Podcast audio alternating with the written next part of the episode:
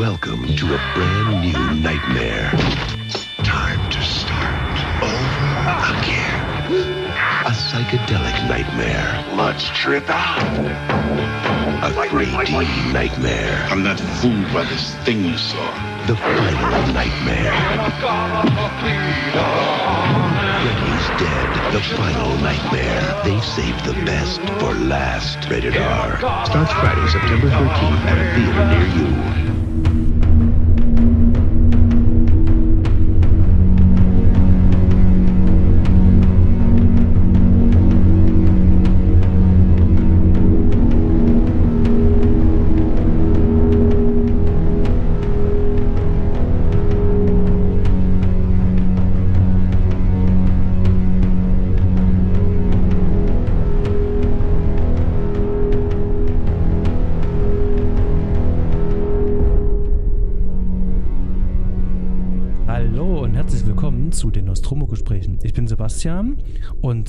Befinden uns heute im nunmehr sechsten Teil unseres A Nightmare on Elm Street Specials. Und ich freue mich heute ganz besonders, unseren Gast begrüßen zu dürfen. Bei mir ist heute der René Hoffmann von den Abspannguckern. Hallo René. Hallo, ich grüße dich.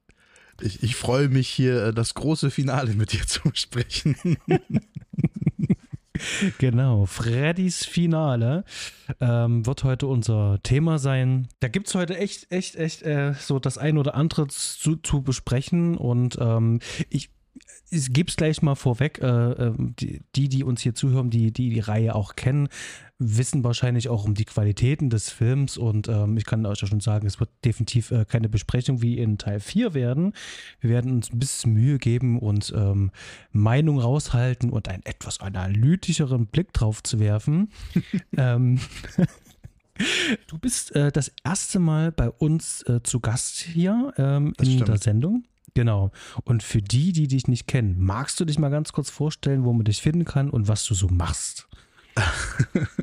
äh, ja, also wie gesagt, ich bin der René von Abspanngucker, also vom Abspanngucker-Podcast. Uns gibt es jetzt schon, boah, wie lange gibt es uns schon? Hatten wir schon das Sechsjährige? Ich glaube, sechs oder sieben Jahre, um ehrlich zu sein, habe ich es jetzt wieder vergessen. Wir haben auf jeden Fall über 200 Folgen und äh, wir sind so ein bisschen, ich sage jetzt mal, entweder berühmt oder berühmt berüchtigt dafür, dass wir immer dieses, dieses Beatsheet von Blake Snyder auf, in unseren Besprechungen anwenden und da dann immer nach diesen, sagen wir mal so, Heldenreisen, Beats, äh, die Filme durchgehen. Halten sie sich daran, halten sie sich nicht daran. Wenn sie sich nicht dran halten, macht sie es besser oder macht sie es schlechter. Das heißt, das ist so unsere Herangehensweise bei den Podcasts und Genau. Und du warst ja da als auch mal bei uns Gast und wenn die Folge hier rauskommt, vielleicht ist dann auch die Folge schon draußen und wenn nicht, dann kommt sie bald raus. Deswegen ähm, haben wir uns hier gegenseitig besucht in unseren jeweiligen Podcasts. Und äh, der, der gute äh, René ist auch ähm, Cutter oder auch Editor. Ähm, ich weiß gar nicht, wel- welchen Term du da ähm, lieber bevorzugst.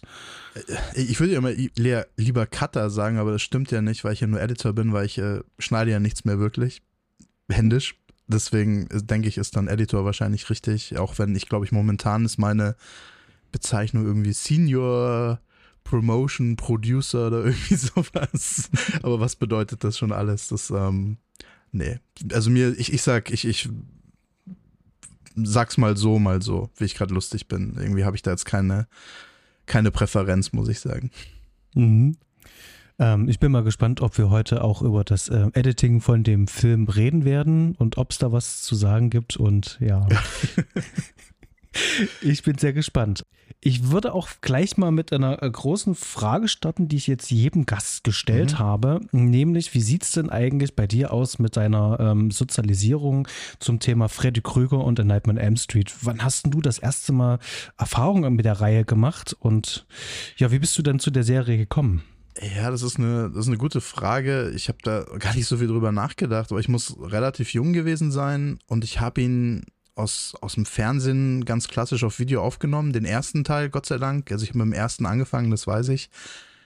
Kann sogar sein, dass es ein öffentlich-rechtliches, vom im öffentlich-rechtlichen gelaufen ist. Ich weiß, dass der zweite im öffentlich-rechtlichen lief damals, als ich ihn aufgenommen habe. Wo es der erste war, weiß ich gar nicht mehr. Ich weiß, er war auf jeden Fall ein bisschen geschnitten und ich weiß, dass ich zu jung war, diesen Film gesehen zu haben. Also es muss so in der Zeit gewesen sein, wo ich auch Stephen Kings S gesehen habe. Da war ich auch viel zu jung dafür und es war definitiv einer der Filme, der mich schon ziemlich traumatisiert hat, vor allem wenn dann da ähm, Es ist, nee, war das, das, das, das blonde Mädel wird, wird aufgeschlitzt, oder? Auf dem, auf dem Bett und dann da mhm. an, an der Decke langgezogen und so. Das, ist das die Freundin von Johnny Depp, glaube ich? Oder ist schon eine Weile her, als ich den ersten jetzt gesehen habe, aber. Das ist nicht die Freundin von Johnny Depp, aber ähm, also die sind zwar alle befreundet, aber es ist nicht die. Das ist nicht seine, okay. E egal, auf jeden Fall, das fand ich immer ziemlich, ziemlich schockierend ähm, und ich fand den schon, fand den schon sehr beeindruckend, auch wenn mich dieses, dieses Ende immer so irritiert hat, äh, was ja so eine Art Cliffhanger-Ende war und dann kommen auf einmal diese billigen Hände so irgendwie raus, diese langgezogenen von Freddy. Ist so meine Erinnerung, weil sie wird doch dann irgendwie durchs, wird die Mutter durchs Fenster reingezogen oder so. Mhm. Das war mir dann irgendwie, das war vielleicht schon so ein bisschen das, wo die Reihe dann später hingeht, so, okay, wir sind jetzt hier mehr Cartoon als richtiger Horrorfilm oder so ich weiß, den, den zweiten, ich kann sogar sagen, dass ich den als nächstes dann hier den sechsten gesehen habe, den wir heute besprechen, auch in irgendeiner Aufzeichnung und den fand ich dann schon so, ist das, ist das wirklich noch dasselbe? Ist das noch das Gleiche? Weil ich da so überhaupt keine Angst mehr hatte. Also da war irgendwie nichts mehr von, von Horrorfilmen für mich übrig. Und dann habe ich auch irgendwann den zweiten gesehen und den Film habe ich einfach nicht verstanden damals. Also es war irgendwie so, es war ein total okay, es war ein Mann die Hauptrolle irgendwie, aber dann war Freddy irgendwie, es war, war auch ein komplett anderer Film als der erste. Ich konnte das nicht einordnen. Ich wollte immer dieses Gefühl vom ersten zurückhaben. Und ähm, den dritten, das Ding war, ich hatte als Kind kein, äh, keine, kein Kabelfernsehen, also ich hatte nicht RTL, kein ProSieben und diese ganzen Sender und oft kamen dann gerade diese Filme auf den Sendern. Das heißt, ich habe dann immer in den Filmzeitschriften immer diese äh, Kritiken gelesen zu hier den, dem fünften und den vierten und den dritten, aber ich habe sie nie so richtig komplett gesehen. Mhm. Und äh, wahrscheinlich gehöre ich dann zu den wenigen jetzt von den Gästen, die mit dir die Filme sprechen, die vielleicht gar nicht alle Freddy-Filme zumindest nicht komplett gesehen haben. Ich weiß, ich habe von allen Ausschnitte gesehen. Ich habe auch die DVD und Blu-ray-Box zu Hause. Ich habe es leider nicht geschafft, alle Teile jetzt bis zum sechsten anzugucken. das war dann doch ein bisschen viel deswegen bin ich da gar nicht so, so jetzt sagen wir mal, extrem im Bilde, was die ganze Geschichte von Freddy eingeht, äh, angeht. Ich habe den, den siebten auch gesehen und den fand ich wieder durchaus interessant, weil er einfach ähm, so, okay, du bist doch so in einer Meta-Ebene. Hier, Craven, da war ich auch schon ein bisschen älter natürlich. Wes Craven macht dann so ein bisschen das, was er vielleicht sogar dann auch mit Scream gemacht hat oder so, also mehr eher schon in die Richtung. Und äh, ich fand zwar, dass da Freddy sehr komisch aussah, aber äh, und ich fand ihn auch nicht so gut wie den ersten, aber ich fand ihn auf jeden Fall interessant. Mhm. Und gehört, dann fand ich dann eher wieder, okay, das ist wieder eher, eher sowas, wo man nochmal einen anderen Ansatz gemacht hat, wo man zumindest versucht, dem Ganzen was Neues zu geben, was aber trotzdem den, den Geist irgendwie vom ersten Teil noch hatte. Und so, mein Eindruck ist einfach, dass halt die Reihe das dann immer so, also jetzt vor allem hier im sechsten, um da jetzt schon vorzugreifen, du hast halt manchmal das Gefühl, dass, dass irgendwie Freddy mehr so, wie heißt der, Riley Coyote oder sowas ist manchmal und, und ja, was ich vorher schon meinte, wie so, wie so, ein Zeichentrickfilm, wie eine Zeichentrickserie und dann nichts mehr, nichts Erschreckendes mehr ist, wo man aber ja das Gefühl hat, dass das oft bei, bei so Horror, Horrorreihen passiert, wo dann irgendwann auf einmal der Bösewicht aus den ersten Teilen ja irgendwie zum, zum Hauptdarsteller in irgendeiner Form auch wird und die also so, oder der Protagonist ja schon fast, oder gut, in dem Film hat der Film hier einen richtigen Protagonisten, das ist wieder so das Ding. Aber das ist hier schon extrem krass, finde ich, finde ich in der Reihe. Ja, wir haben das hier schon so ein bisschen in den letzten Gesprächen herausgearbeitet, dass man wirklich sagen kann, dass ab dem dritten Teil Freddy Krüger ähm, der Unique Selling Point der, der Serie wird. Ja. Also, dass es nicht nur ähm, einfach nur die, die, die Prämisse des Films ist, dass da irgendein Killer in den Träumen ist, sondern dass man wirklich ganz klar sagt, Freddy Krüger, das ist unser Mann, den müssen wir verkaufen, den müssen wir vermarkten. Und ähm, ja, Zielgruppenerweiterung ist dann definitiv dann auch auf dem vierten Teil passiert. Wir haben es im Vorgespräch schon gesagt und äh, habt es auch in Teil 4 gehört. Wir haben hier mit einer äh, MTV-Clip-Ästhetik zu tun und da wird auch schamlos Werbung für MTV gemacht. Also ähm, da ist da in der Richtung viel passiert. Beim fünften hat man da versucht, rückzurudern, also zurückzurudern. Mhm. Da wollte man das äh, ganz gerne wieder ein bisschen in, in Richtung Teil 1 haben, hat ein paar gotische Elemente mit reingebaut. Da war ja auch ein fähiger Regisseur natürlich hinter der Kamera. Genau, und zu dem Schluss sind wir auch gekommen. Und jetzt hier mit Teil 6 äh, hat man gesagt, okay, wir wollen uns wieder ein bisschen äh, an, an das ähm, präferierte äh, Zielpublikum wenden und ähm, mit einem großen Knall das Ding beenden, in Anführungszeichen beenden, denn wenn es dann doch gut läuft, dann könnten wir dann doch weitermachen. Ähm, Ist so das, wie der einzige, der einzige Film in der Reihe, der nicht Nightmare on M Street wirklich heißt? Also der Film heißt ja Freddy's Dead, The Final Nightmare. Heißen die anderen alle Night, A, Night, A Nightmare on M Street und ein Untertitel? Ja, genau. Ja. So ist es.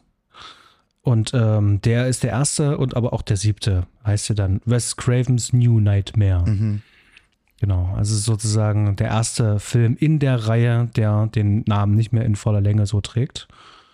Und genau, ist auch eine schöne Überleitung. Ähm, lass uns mal ganz kurz ähm, über ja, die üblichen Verdächtigen reden, nämlich ähm, die Hard Facts. Wie wir schon gesagt haben, ähm, im Original Freddy's Dead, The Final Nightmare und bei uns im Deutschen Freddy's Finale, Nightmare on M Street 6. Ja, schon daher hatte ich das mit dem Finale vorher, weil das so in meiner, ach so, eben verhaftet war, weil ich den ja zuerst schon auf Deutsch natürlich im Fernsehen gesehen habe da hieß er Freddy's Finale. Ja. Ist natürlich ein dicker Spoiler, oder? Im, im Original. Ich glaube, dass das, das war auch, ähm, auch marketingtechnisch war das auch wirklich so gewollt, dass man sagt, okay, lass uns die Serie hier ordentlich zu Ende bringen, ähm, nochmal mit einem großen Knall beenden und da sozusagen damit schon Leute ins Kino zu bringen, einfach nur, dass man sagt, okay, wir lassen Freddy sterben, dass dann Leute sagen, los, komm, das gucken wir uns nochmal an, weil bei Teil 5 sind ja die Besucherzahlen ja ordentlich in den Keller gegangen. Ja. Das war sozusagen mit einer der, der Anreize. Jetzt mal gesponnen, wenn der Film jetzt genauso erfolgreich geworden wäre wie Teil 4 zum Beispiel, Hm. dann hätten die ja sofort ja noch was nachlegen können, weil es sind dann doch ein paar Jahre vergangen, oder? Also der ist jetzt von 91 und äh, New Nightmare ist 95? Vi- 94? 94. Mhm. Mhm. Also tatsächlich in der ganzen Reihenfolge ähm, wäre, ist das tatsächlich der längste Abstand mit. Ansonsten war der Film, äh, war die Reihe immer relativ zügig. Äh, meistens mit einem Jahr haben die schon den nächsten nachgelegt und das merkt man ja auch der Qualität teilweise ja auch an.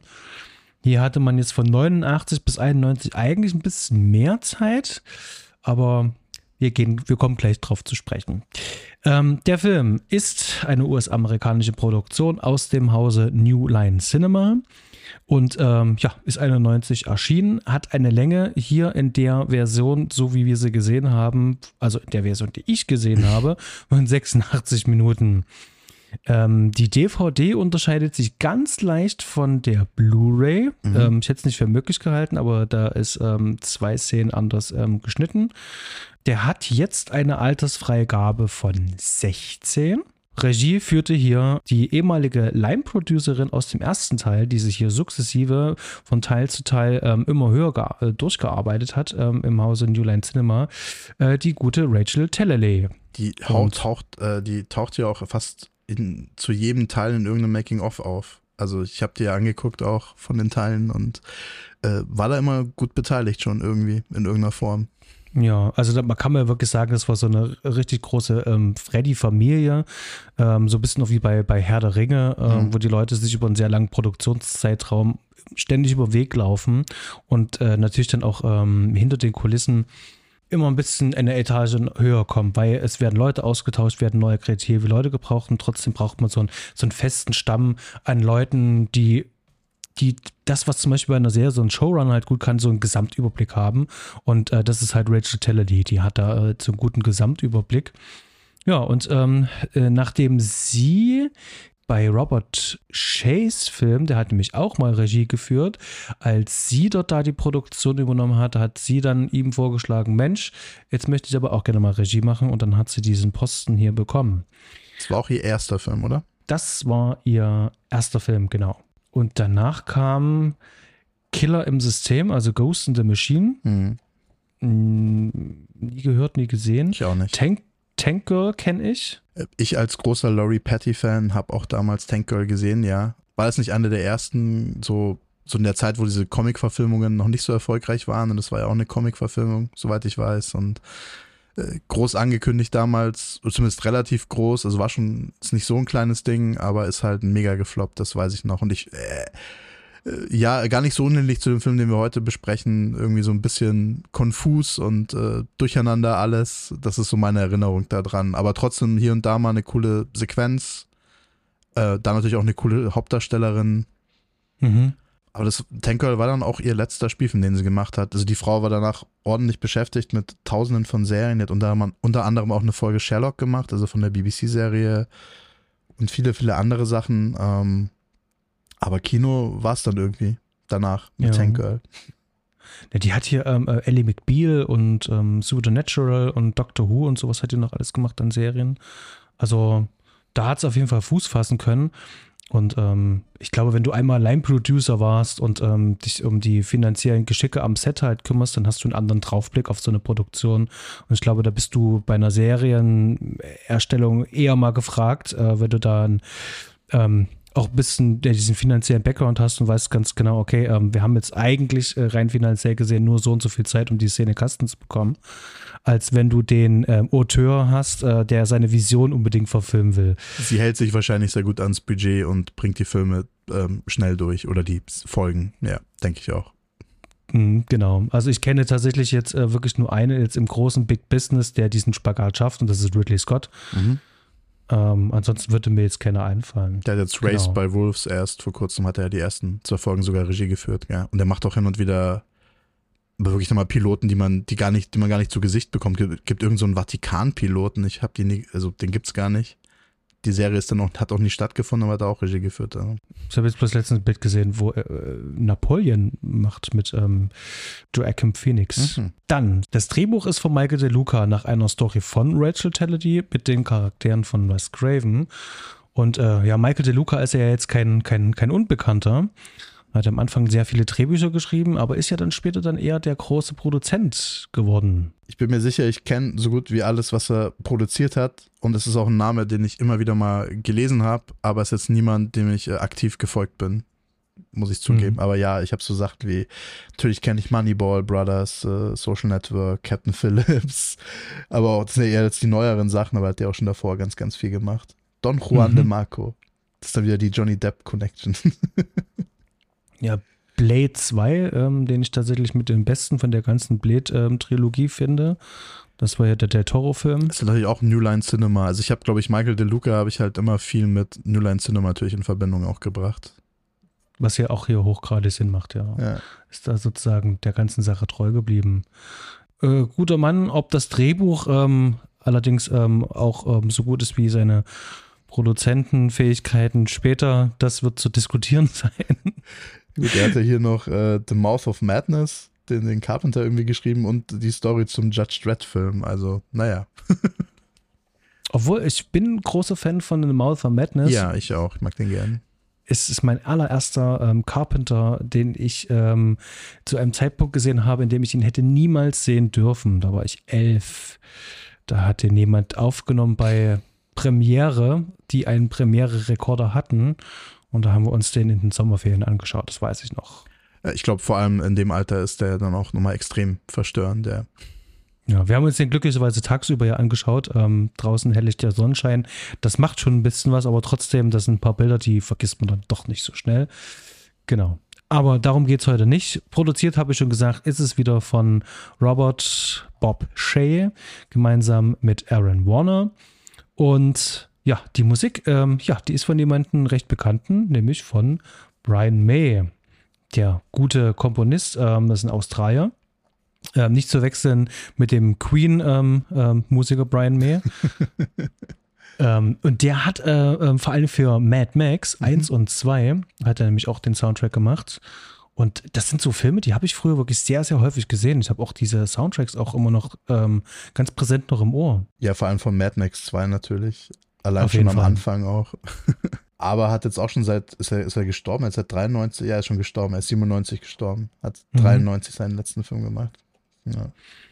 Und hier Final Nightmare, Freddy's Dead, The Final Nightmare, äh, war auch mit einer seiner letzten. Danach kam auch nicht mehr ganz so viel. Ob und wie, wie gut der Soundtrack so ist, beziehungsweise der Score in dem Fall, das werden wir jetzt gleich noch rausfinden. Genau.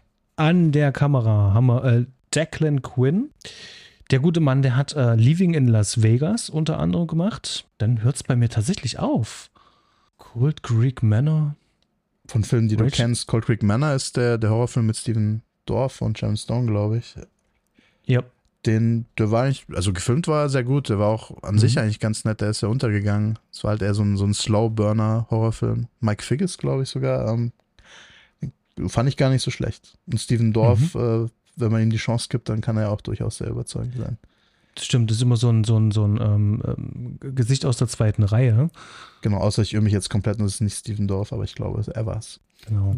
Ansonsten bin ich mit seiner ähm, ähm, Filmografie nicht so sehr vertraut. Ricky and the Flash, also den letzten Jonathan Demme hat auch gemacht. Also ich kenne durchaus ein paar, aber One Night Stand, auch ein Mike Figgis Film. Also auf jeden Fall mit Mike Figgis hat er zusammengearbeitet ein paar Mal. Ähm, 28 Days ist der Sandra Bullock Film. Also es sind schon Sachen dabei, die man durchaus kennen kann, aber keine richtig großen Sachen mehr, außer eben Leaving Las Vegas noch, was natürlich auch ein Mike Figgis Film ist. Und am Schnitt ähm, sitzt hier äh, Janice Hampton. Auch mit ihrem Werk bin ich tatsächlich nicht vertraut. Erstaunlich, dass bei dem Film nur ein Cutter dran saß. Ich weiß nicht, es ist wirklich ein Film, wo irgendwie ganz viele dran saßen und wo dann irgendwie noch ein Produzent gemeint hat, wir müssen da nochmal was einbauen und da nochmal was ändern. Und äh, vor allem, du hast ja vorher gemeint, äh, dass die, die Fassungen unterschiedlich sind, DVD, Blu-ray. Ich habe irgendwie auch gelesen, dass die, ähm, dass der im Kino, das ist mal eine viel längere Fassung, also es gibt immer eine längere Fassung von Film, aber das wirklich kurz vorm Release oder alles, was du jetzt gucken kannst, irgendwie, dass da acht Minuten fehlen von dem, was irgendwie mal im Kino oder so war. Ich weiß nicht genau, ob ich es richtig in Erinnerung habe, aber dass da auch irgendwie viel rumgemacht wurde. Deswegen wundert es mich, dass es nur ein, äh, ein Editor ist oder eine Editorin in dem Fall. Ich schaue gerade mal rein, also bei MDB gibt es hier noch so ein paar ähm, Credits. Da weiß ich aber auch nicht, ob das so ähm, dieses, ähm, wie nennt man das, äh, den Additional äh, Editor, mhm. der ähm, dem äh, Haupteditor noch mit äh, ähm, unterstützt. Ja, genau. Ich meine, das ist jetzt kein Assistent dann wohl, aber holst halt jemand nochmal dazu, wenn es schnell fertig werden muss oder was. Da gibt es ja, gibt's ja viele Sachen. Ich glaube, da kriegt man auch nicht immer einen Credit, wenn man das gemacht hat. Das ist dann immer so die Frage, aber ich meine, sie hat durchaus schon, sie hat hier Serial Mom, den, den Daniel Waters, diesen, ne, John Waters, nicht Daniel Waters, mit Kathleen Turner als die, die Psychomama, das mhm. ist ja durchaus auch in Ordnung. The Joneses, diesen, diesen äh, David Duchovny-Film und Demi Moore, Cabin Fever 2, na gut. und Stephen Kings Finner, wer erinnert sich nicht an den Fluch? Mhm. Ghost in the Machine hat es natürlich auch geschnitten, dann den nächsten Film von Rachel Talalay äh, House Party 2, Crybaby, also mit John Waters auch. Oh, oh mein Gott, Pump Up the Volume, einer meiner absoluten Lieblingsfilme, hat sie geschnitten. Das ist ja, jetzt ist, jetzt ist hier Freddy's Final gleich äh, besser geworden. Pump Up the Volume, wer ihn nicht kennt, sofort anschauen. Hart auf Sendung. Gibt es inzwischen auch leicht zu kriegen. Früher war das nicht so leicht. Okay, nie in 100 Monaten Jahren davon gehört. Wirklich nicht. Okay, Nein. dann ähm, dann hiermit, äh, ich, das ist der nächste Film, wo du bei mir zu Gast bist und dann sprechen wir über Pump Up the Volume. Gut. Ich würde sagen, von allen, die wir jetzt hatten, mit Ausnahme von Michael De Luca, durchaus eine der Personen, die hier dann doch am meisten Karriere hatte und die durchaus auch bei guten Sachen mitgemacht hat danach.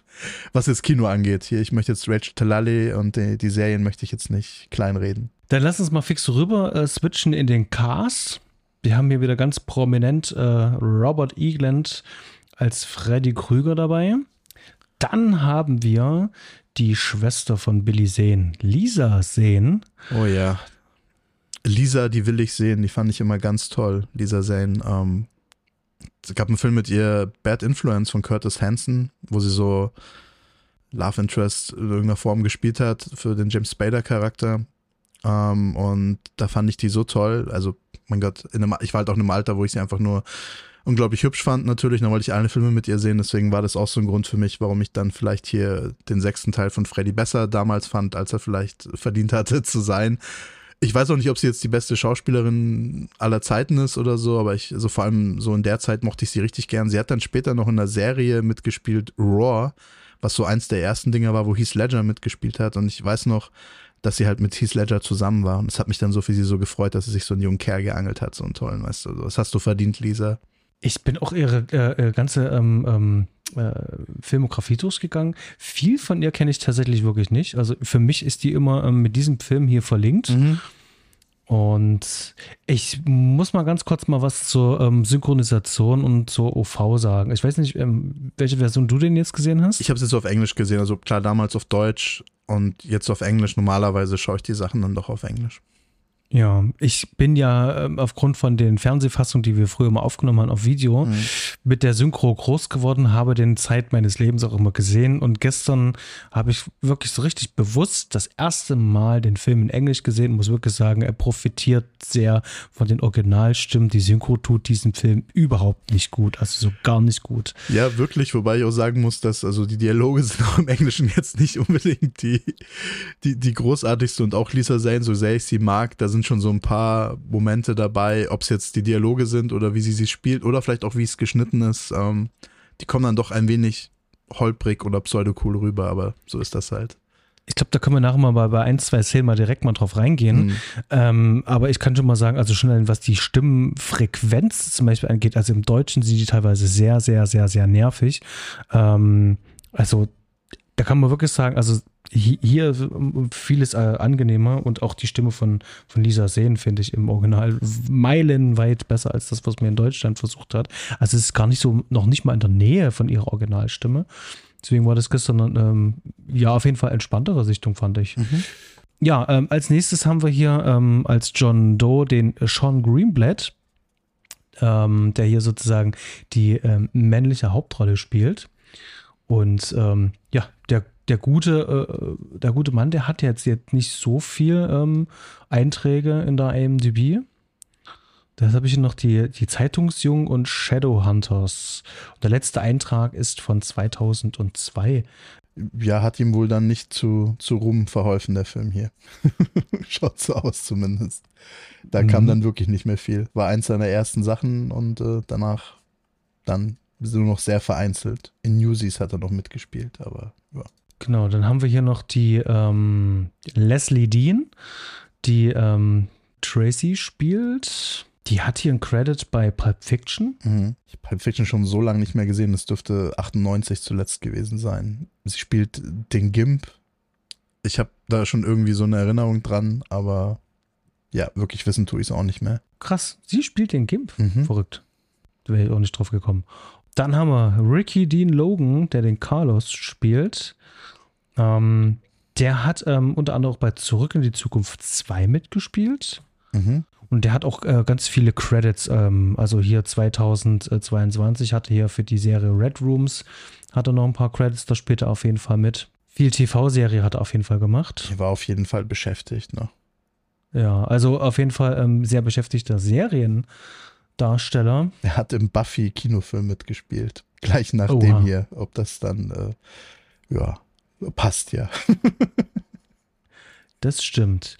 Wer hingegen dann doch etwas bekannter ist ähm, oder im größeren Publikum bekannt äh, sein dürfte, ist Bracken Meyer. Ja. Den kenne ich tatsächlich wirklich noch.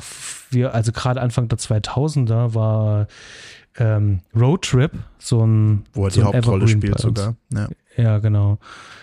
Das, das war so unser ähm, unser Lieblingsfilm. Also wenn wir ähm, Langeweile hatten, wollten lachen und, einen verrückten Film sehen, dann haben wir uns Roadtrip angeschaut. Wir fanden den unheimlich lustig.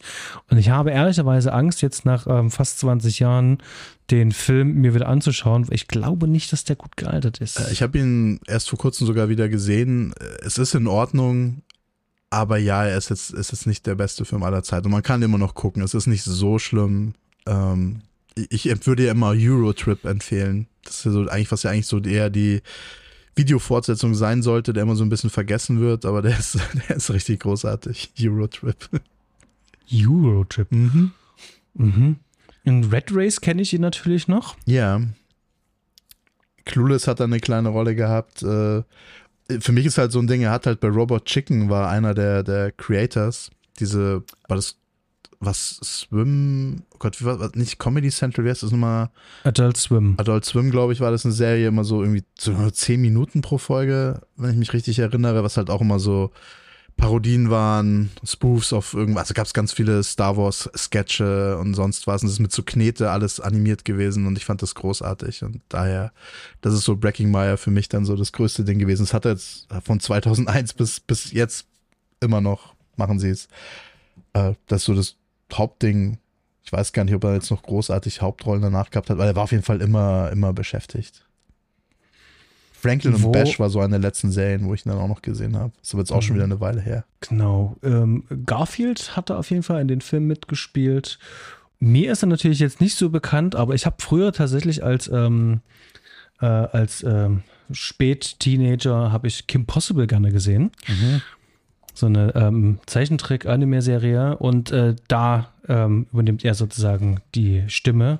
Im Deutschen hört man es ja leider nicht, aber ja, ansonsten haben wir noch ähm, als äh, nächstgrößere Rolle ähm, den ähm, unverwechselbaren, unverkennbaren Jafet Kotto. Ähm, über den haben wir auf jeden Fall hier im Podcast schon gesprochen, nämlich bei Alien, wie sich das gehört. Äh, hat ja vielleicht auch was mit euren Namen zu tun. eventuell, eventuell. eventuell.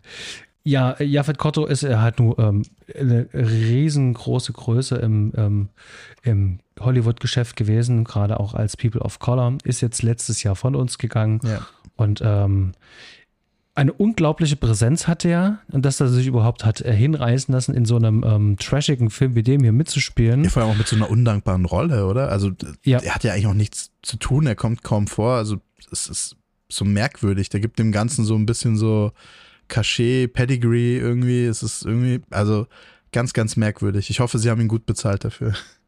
Ich hoffe auch inständig. Ähm, ja, und ansonsten, was haben wir hier noch? Was bleibt noch zu sagen? Und wir haben hier noch ein paar schöne, ähm, ja, Gastauftritte. Mhm. Das war so ein Ding, das hatten sich die, ähm, die Produzenten und äh, Rachel Tellerly gewünscht, weil zu der Zeit ähm, waren die alle groß im Twin Peaks Fieber. Und äh, da war das auch so ein Ding mit den Gastauftritten das und das stimmt. wollten die hier natürlich, das wollten die unbedingt auch haben. Wird ja sogar genamedropped, Twin Peaks. Auch ganz genau. Am, eigentlich kurz nach einer der Sequenzen, wo eben hier, wahrscheinlich willst du die eh jetzt sagen, oder? Tom Arnold und Roseanne Barr, nehme ich an. So ist es, genau. Und kurz nachdem die beiden kommen, sagt einer der Charaktere, äh, sind wir hier in Twin Peaks oder wir sind hier wie in Twin Peaks. Also, das wird jetzt nicht geheim gehalten, dass das eine Inspiration war. Das ist, das ist korrekt. Und wir haben hier noch die ähm, Eleanor Donahue. Genau, ja, und selbstverständlich, ähm, wir haben hier noch einmal ganz kurz Johnny Depp nochmal zu sehen. Ähm, das war für mich, das weiß ich noch, dass das für mich so irritierend war, als ich den gesehen habe als Kind, weil ich finde hier äh, Ricky Dean Logan als Carlos irgendwie so aussieht wie Johnny Depp im ersten Teil irgendwie. Also der mhm. hat so einen ähnlichen Look und dann taucht aber Johnny Depp hier nochmal in so einem kurzen Auftritt äh, auf, wo er halt irgendwie eine, eine Pfanne dann ins Gesicht kriegt. äh, es war für mich irritierend auf jeden Fall. Gott sei Dank hat es nicht der, der Carlos-Charakter äh, einem Fernseher angeschaut, gerade dieses Segment, sonst wäre es noch verwirrender für mich gewesen. Mhm. Wunderbar. Ich denke mal, dann haben wir jetzt eigentlich soweit alles soweit ganz gut zusammengefasst und haben uns hier ganz gut durchgemogelt durch den ganzen Stab und Besetzung und schauen uns mal ganz kurz an, um was geht es denn eigentlich in Freddys Finale Nightmare M Street 6? Ich verlese wieder die Google-Zusammenfassung. Ähm, das wieder sehr spannend. Keine Ahnung, wer sie geschrieben hat. Vielen Dank. Zehn Jahre nachdem Alice und Jacob Freddy abgewehrt haben und in eine andere Stadt umgezogen sind, hat Freddy es doch noch geschafft, nahezu jedes Kind in Springwood zu töten. Die einzige Ausnahme bildet John Doe, der aus Springwood fliehen konnte, dabei aber sein Gedächtnis verloren hat.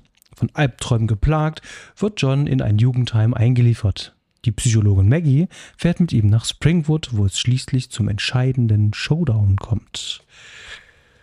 Ähm, ich habe Fragen. Äh, wo zum Teufel ähm, nehmen die die Informationen her, dass ähm, die Überlebenden aus Teil 5 hier einfach mal umgezogen sind. Äh, und da irgendwo müssen sie ja sein, also sind sie vermutlich umgezogen, hat er wahrscheinlich gemutmaßt. ja, oder sie sind halt auch tot, ne? Ich nehme jetzt mal, ich gehe jetzt mal davon aus, dass es ein Mann geschrieben hat, die Zusammenfassung. Eieieiei, meine Herren. Ja, aber ansonsten, soweit sind ein paar übereinstimmende Informationen, die im Film auch vorkommen. ähm, Ganz kurz zur Produktionseinordnung. Das ist jetzt nur der nunmehr sechste Film.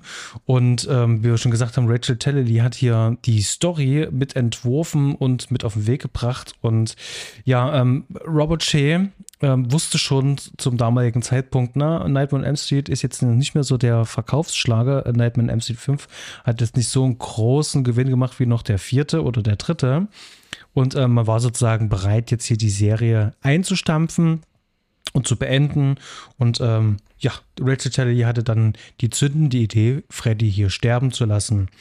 Ja, und ähm, Robert Shea und äh, New Line Cinema ähm, hatten ja schon, das hatten wir schon in den Folgen zuvor gesagt, ähm, schon ähm, relativ gute Konzepte, wie sie mit anderen Franchises, das war sozusagen ihr erklärtes Ziel, Fuß fassen sollten. Wir befinden uns jetzt im Jahr 1991 und da sind aber auch schon die Turtles unterwegs. Dafür ist ja New Line Cinema ja auch verantwortlich und das sollte ja auch ein großer ähm, Erfolg werden. Ja, und der Erfolgskurs von New Line Cinema ging dann weiter und ähm, das sollte bis dahin der letzte Auftritt von Nightmare on Elm Street und Freddy Krüger sein. Und ich habe hier als ersten großen Punkt sowas wie Story und Drehbuch. Wir haben uns das jetzt ein bisschen anders überlegt im Vorgespräch. Wir haben den Film jetzt mal in vier große Kapitel ähm, untergliedert und wollen anhand äh, dieser vier Kapitel ein bisschen auf diese ganzen ähm, Sachen wie Drehbuch, Regie, Kamera, Licht und auch Musik dann näher eingehen, weil es dann vielleicht auch ein bisschen leichter fällt, äh, das einigen Szenen zuzuordnen und mit Beispielen dazu arbeiten. Genau. Ähm, du hast es vor uns äh, sehr schön auseinandergenommen. In welche vier Teile wollen wir denn den Film diesmal zerlegen? Na, ich würde sagen, wir haben halt diesen, diesen Prolog mit, mit unserem John Doe und alles, was er erlebt. Und dann wird er ja aus äh, Springwood rausgeschmissen in einem super tollen Effekt, wo wir auch schon wieder in so einem Comic eigentlich sind. So wie dieser Umriss, der an der Wand immer bleibt. Oder wenn, wenn irgendeine so Comicfigur durch eine Wand läuft, dann hinterlässt sie da so einen, so einen Abdruck oder so Sachen. Äh, das ist der Anfang. Ich meine, was sind das? Das auch so 15, 20 Minuten gut, oder? Würde ich sagen. 15 Minuten, ja. Und äh, dann haben wir die eigentliche Einführung des Films, wo wir irgendwie so mit so einem Setup eigentlich anfangen, äh, wo dann unsere vermutlich dann die richtigen Protagonisten vorgestellt werden ähm, in diesem, was ist denn das, ein, ein Heim für schwer erziehbare Kinder oder, oder ein, wie soll man das nennen, ein Jugendheim? Ich bin mir nicht so sicher. Ne, das ist schon, das, äh, also das ist eine, nee, wie haben Sie es überlegt, eine, eine Drogen, Drogenunterkunft, Drogennotschlafstelle oder irgend sowas. Weil das sind ja auch überall ganz viele äh, Poster und Plakate und äh, äh Werbung für ähm, ähm, Drogenaufklärungsarbeit. Also Jugendliche hingehen können und halt Hilfe bekommen, sowohl psychologische als von Sozialarbeitern und wo sich um genau. die Jugendlichen gekümmert wird und dass sie nicht auf der Straße bleiben müssen. Ganz genau. Genau, das haben wir, da werden uns halt gewisse Charaktere vorgestellt und ähm, da taucht dann auch John Doe auf und das ist so ein ganzer Block und die machen sich dann auf die Reise wieder zu Springwood zurück. Das ist dann der nächste Block, wenn dann insgesamt die fünf Charaktere sind oder hier unsere Lisa Zane, die die ist keine Psychologin, oder? Ich glaube, sie ist auch Sozialarbeiterin oder sowas. Äh, und die vier Jugendlichen und dann sind sie da eine Weile in Springwood und erleben ihre ihre Träume und ihre Abenteuer, teure, und ihre Abenteuer und äh, diejenigen, die dann noch übrig sind, die verlassen dann wieder Springwood und dann beginnt der letzte Block. Im Endeffekt sind wir dann wieder in diesem, in diesem Jugendheim, in diesem Zentrum da und äh, gehen dann auch schon ins Finale. Das sind so ein bisschen die, die vier Blöcke. Wir haben den Anfang in Springwood, wir reisen in welche Stadt auch immer. Ich habe mir nicht gemerkt, hast du dir gemerkt, was für, ob, wissen wir, was für eine Stadt das ist? Ist es eine fiktive Stadt? Erfahren wir überhaupt den Namen, in der wir da, Stadt, in der wir da landen? Auf jeden Fall, es geht äh, von da nach zu, hin und dann wieder zurück und dann wieder da, wo wir davor waren. Also wir haben eigentlich einmal so, wir haben so eine Doppelung, wo wir immer wieder zu dem Ort zurückgehen, wo wir zuerst waren. Mhm, exakt das. Ähm, es ist irgendeine so Nachbarstadt, eine größere Nachbarstadt irgendwie von Springwood und das Ganze ist jetzt auch in Ohio angesiedelt. Also zum ersten Mal, also sieht nicht wie Kalifornien mhm. aus, sondern wirklich wie äh, äh, ja an der Mitte äh, der USA. Und auch insgesamt kann ich gleich mal zu Anfang sagen, also ähm, Rachel Telly, die sagt ganz klar, ähm, wir halten uns hier an nichts, was in den vorangegangenen Filmen auch nur ansatzweise etabliert worden ist. Also es gibt hier keine seilspringenden Kinder, die so diesen Abzählreim runter erzählen. Habe ich das ehrlich gesagt hier. richtig auch vermisst. Das ist halt schon so ein, so ein Freddy-Ding, das man irgendwie braucht oder so ein Nightmare on M Street. Nightmare on M Street Ding, dass zumindest irgendjemand das Lied singt. Das kommt mhm. gar nicht vor, oder? Nee, das Lied kommt gar nicht vor und die Kinder schon mal gar nicht. Auch nicht. Genau, ja. das kommt nicht vor. Also wir haben zwar ein Kind, äh, das wird sich rausfinden, äh, Achtung, Spoiler, äh, Maggie, als sie kleine ist, mhm. ähm, sehen wir da hier mehrfach prominent im Film. Ähm, ja, was hat sich noch geändert? Ähm, ähm, die Maske hat sich mal wieder verändert hier in diesem Film. Die ist de dezent auch anders gestaltet. Ähm, ob das jetzt eine gute ist oder nicht, das werden wir noch rausfinden. Der gute Mann ist ja auch zehn Jahre älter. Das darfst du ja nicht vergessen. Stimmt, das spielt ja äh, 1999 laut, dann, oder? Sowas. Nee, das äh, spielt 1994, das Ganze. 1994. Die setzen, das, okay. die setzen das irgendwie nach dem ersten Teil irgendwie an. Also zehn Jahre nach den Ereignissen des ersten Teils. Mhm. In dieser komischen Zusammenfassung da am Anfang. Ähm, ja, das, das äh, Classic-Thema wird tatsächlich hier einmal prominent äh, zitiert. Ansonsten ist ein eigenständiger Score. Soweit, so gut. Ähm, wir kriegen noch ein bisschen mehr Backstory zu Freddy Krüger selber und äh, seiner Frau und seinen ja, äh, Familienverhältnissen. Dass hier ähm, die Wirkungsstätte ähm, tatsächlich das erste Mal auch außerhalb von Springwood ist, denn wenn das ja die Nachbarstadt ist, ähm, dann kann der auch außerhalb ähm, von Springwood schon agieren. Na, er sagt ja, es gibt überall eine Elm Street. Das sagt er dann, genau. Mhm. Also hier macht sich der Film wahnsinnig leicht. ähm, der Heizungskeller ist wieder da.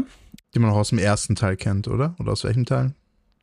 Aus dem ersten Teil gab es einen und im zweiten ist es dann so ein riesengroßer Industriekomplex, der wie so ein Mega-Heizungskeller aussieht. Mhm. Aber hier haben wir tatsächlich wieder den Heizungskeller. Auch das ähm, alte Haus ähm, von Nancy Thompson, also das alte Thompson-Haus, das äh, ist hier wieder zu sehen. Also ein paar Sachen kommen zurück, ein paar Sachen fallen weg. Ähm, aber insgesamt, ähm, wenn der dritte, vierte und fünfte so eine Einheit bilden, ähm, um diese letzten Kids äh, von Springwood, dann knüpft er hier null dran an, sondern ist wirklich nur noch lose in diese Welt äh, irgendwo drinne verwoben. Ähm, ich glaube, man hat hier auch wirklich einfach gesagt, wenn das der letzte Film ist, da können wir da eigentlich auch groß drauf pfeifen und ähm, machen jetzt hier äh, unsere eigene äh, Traumwelt, wenn wir schon die Möglichkeit haben, alles im Traum anzusiedeln, da können wir auch alles in den Topf werfen. Aber wie, wie heißt dieser Charakter aus dem fünften Teil, Jacob oder so? Ja. Genau, und hier der John Doe-Charakter, so wie ich es verstanden habe, sollte ursprünglich auch mal Jacob sein, aber aus welchen Gründen auch immer. Das, das ist so eine, so eine, so eine Fanfiction, ist das ja, irgendwie. Okay. Ja, das, ähm, das, das hatte ich auch tatsächlich irgendwo mal gelesen, ist aber auch nirgendwo bestätigt. Hm. Ähm, Würde würd es natürlich erklären, aber dann wäre es natürlich auch ganz schön mies, natürlich, ähm, ihn so übel drauf gehen zu lassen. Und es würde auch die Frage auf, aufbringen, wo ist denn jetzt eigentlich Alice, hm. also die Mutter? Ja. Mich hat ja der, der, der Anfang hier von dem Film, du hast ja so einen, so einen Erklärtext und so, so eine Art Karte und da musste ich irgendwie an Escape from New York denken. genau. Und äh, ähm, ich kenne den Film auch nur in, ich kannte den Film bis dahin nur in Deutsch und bin natürlich die Stimme von Norbert Gastel äh, gewohnt gewesen, der übrigens hier dreimal im Film ähm, auftaucht in der deutschen Version, also drei Sprecherrollen. Und ähm, das ist übrigens, wird äh, mit, mit, mit, in vielen Filmen mit Norbert Gastel passiert, dass der mehrere Sprechrollen übernimmt. Das ist ähnlich wie Arne Elsholz, den hörst du aber immer raus. Egal wie sehr die Stimme verstellt, du hörst ihn immer raus. Hier fehlt das nur ganz und äh, ja, wir haben hier diesen äh, schönen Erklärtext, dass jetzt alle Kinder tot sind, ähm, mutmaßlich eins überlebt hat. Mhm und ähm, die Eltern ähm, haben so eine Art Massenpsychose und ähm, jo. Und dann fängt der Film in, ja, in so einer ähm, ja, Traumwelt an und da sehen wir. Ähm, was wir ja zuerst natürlich nicht wissen, also dass es eine Traumwelt ist, aber was sehr schnell klar wird dann. Ich wollte gerade sagen, ja. Und dann sehen wir hier John Doe ähm, im Flugzeug ähm, und in einer. Ich finde also diese komplette Anfangsszene, diese Traumsequenz, mhm. ist eigentlich für mich das Highlight des gesamten Films und äh, das Beste auch im gesamten Film. Ja, also ich finde diesen Prolog, der ist schon, der ist schon relativ stark, das muss ich auch sagen. Der ist, du wirst so gleich reingeschmissen. Ich, ich finde, ich finde sogar diesen Erklärtext, Erklärtext irgendwie ganz nett und so. Also du wirst, wird so eine Stimmung gleich aufgebaut, dann bist du da drinnen die Sachen, die mit ihm passieren, sind ganz lustig. Also außer halt dann, wenn er rausgeschmissen wird eben und hier dieses Loch hinterlässt, das fand ich halt dann schon wieder ein bisschen albern. Aber so ist es halt. Ähm, aber ich finde auch, dass es äh, eher eine Stärke des Films ist, der Anfang. Also er fängt besser an, als er dann bleibt und als er auch aufhört. Hm. Wobei für mich noch so ein, also wenn ich das auch schon sagen kann, für mich so das andere Highlight oder mit wenn nicht sogar noch besser oder ungefähr gleich gut, ist diese, diese Carlos-Traumsequenz, wie Carlos getötet wird. Die finde ich auch richtig gut. Ja, das geht mir ähnlich. Die ist ja mal super zynisch und ähm, trotzdem macht die irgendwie Spaß. Und das ist auch was, was ich als Kind echt hart fand. Das Einzige, was ich hart fand in dem Film, wie gesagt, ich finde, der hat einem nicht viel, viel Angst gemacht, auch mir damals nicht. Und das habe ich mir auch gemerkt bis jetzt. Also das ist so ein Ding, dass er aussah wie Johnny Depp und dass er, wie er halt drauf geht. Das habe ich mir noch gemerkt gehabt.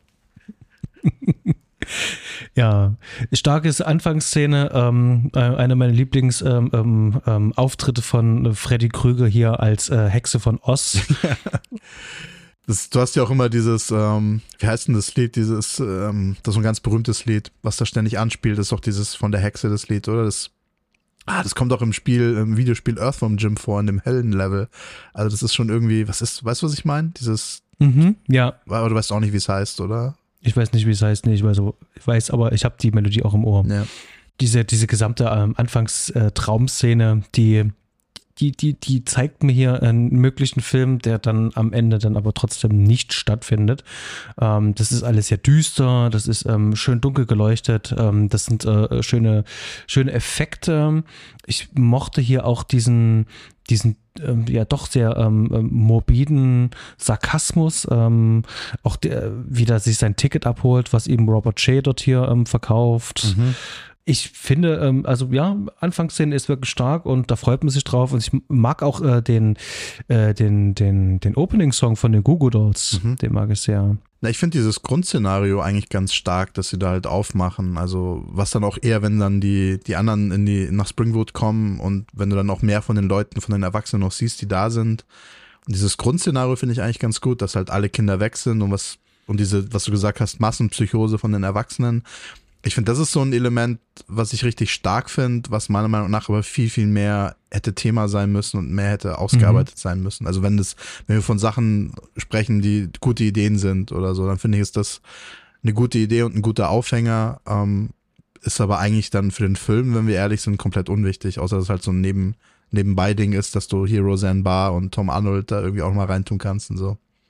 Ja, es ist wieder dieses ähm, äh, übliche Problem, was die Serie hat, ähm, dass man sich so ein paar äh, Set-Pieces ausgedacht hat und äh, da wird äh, ringsrum geschrieben.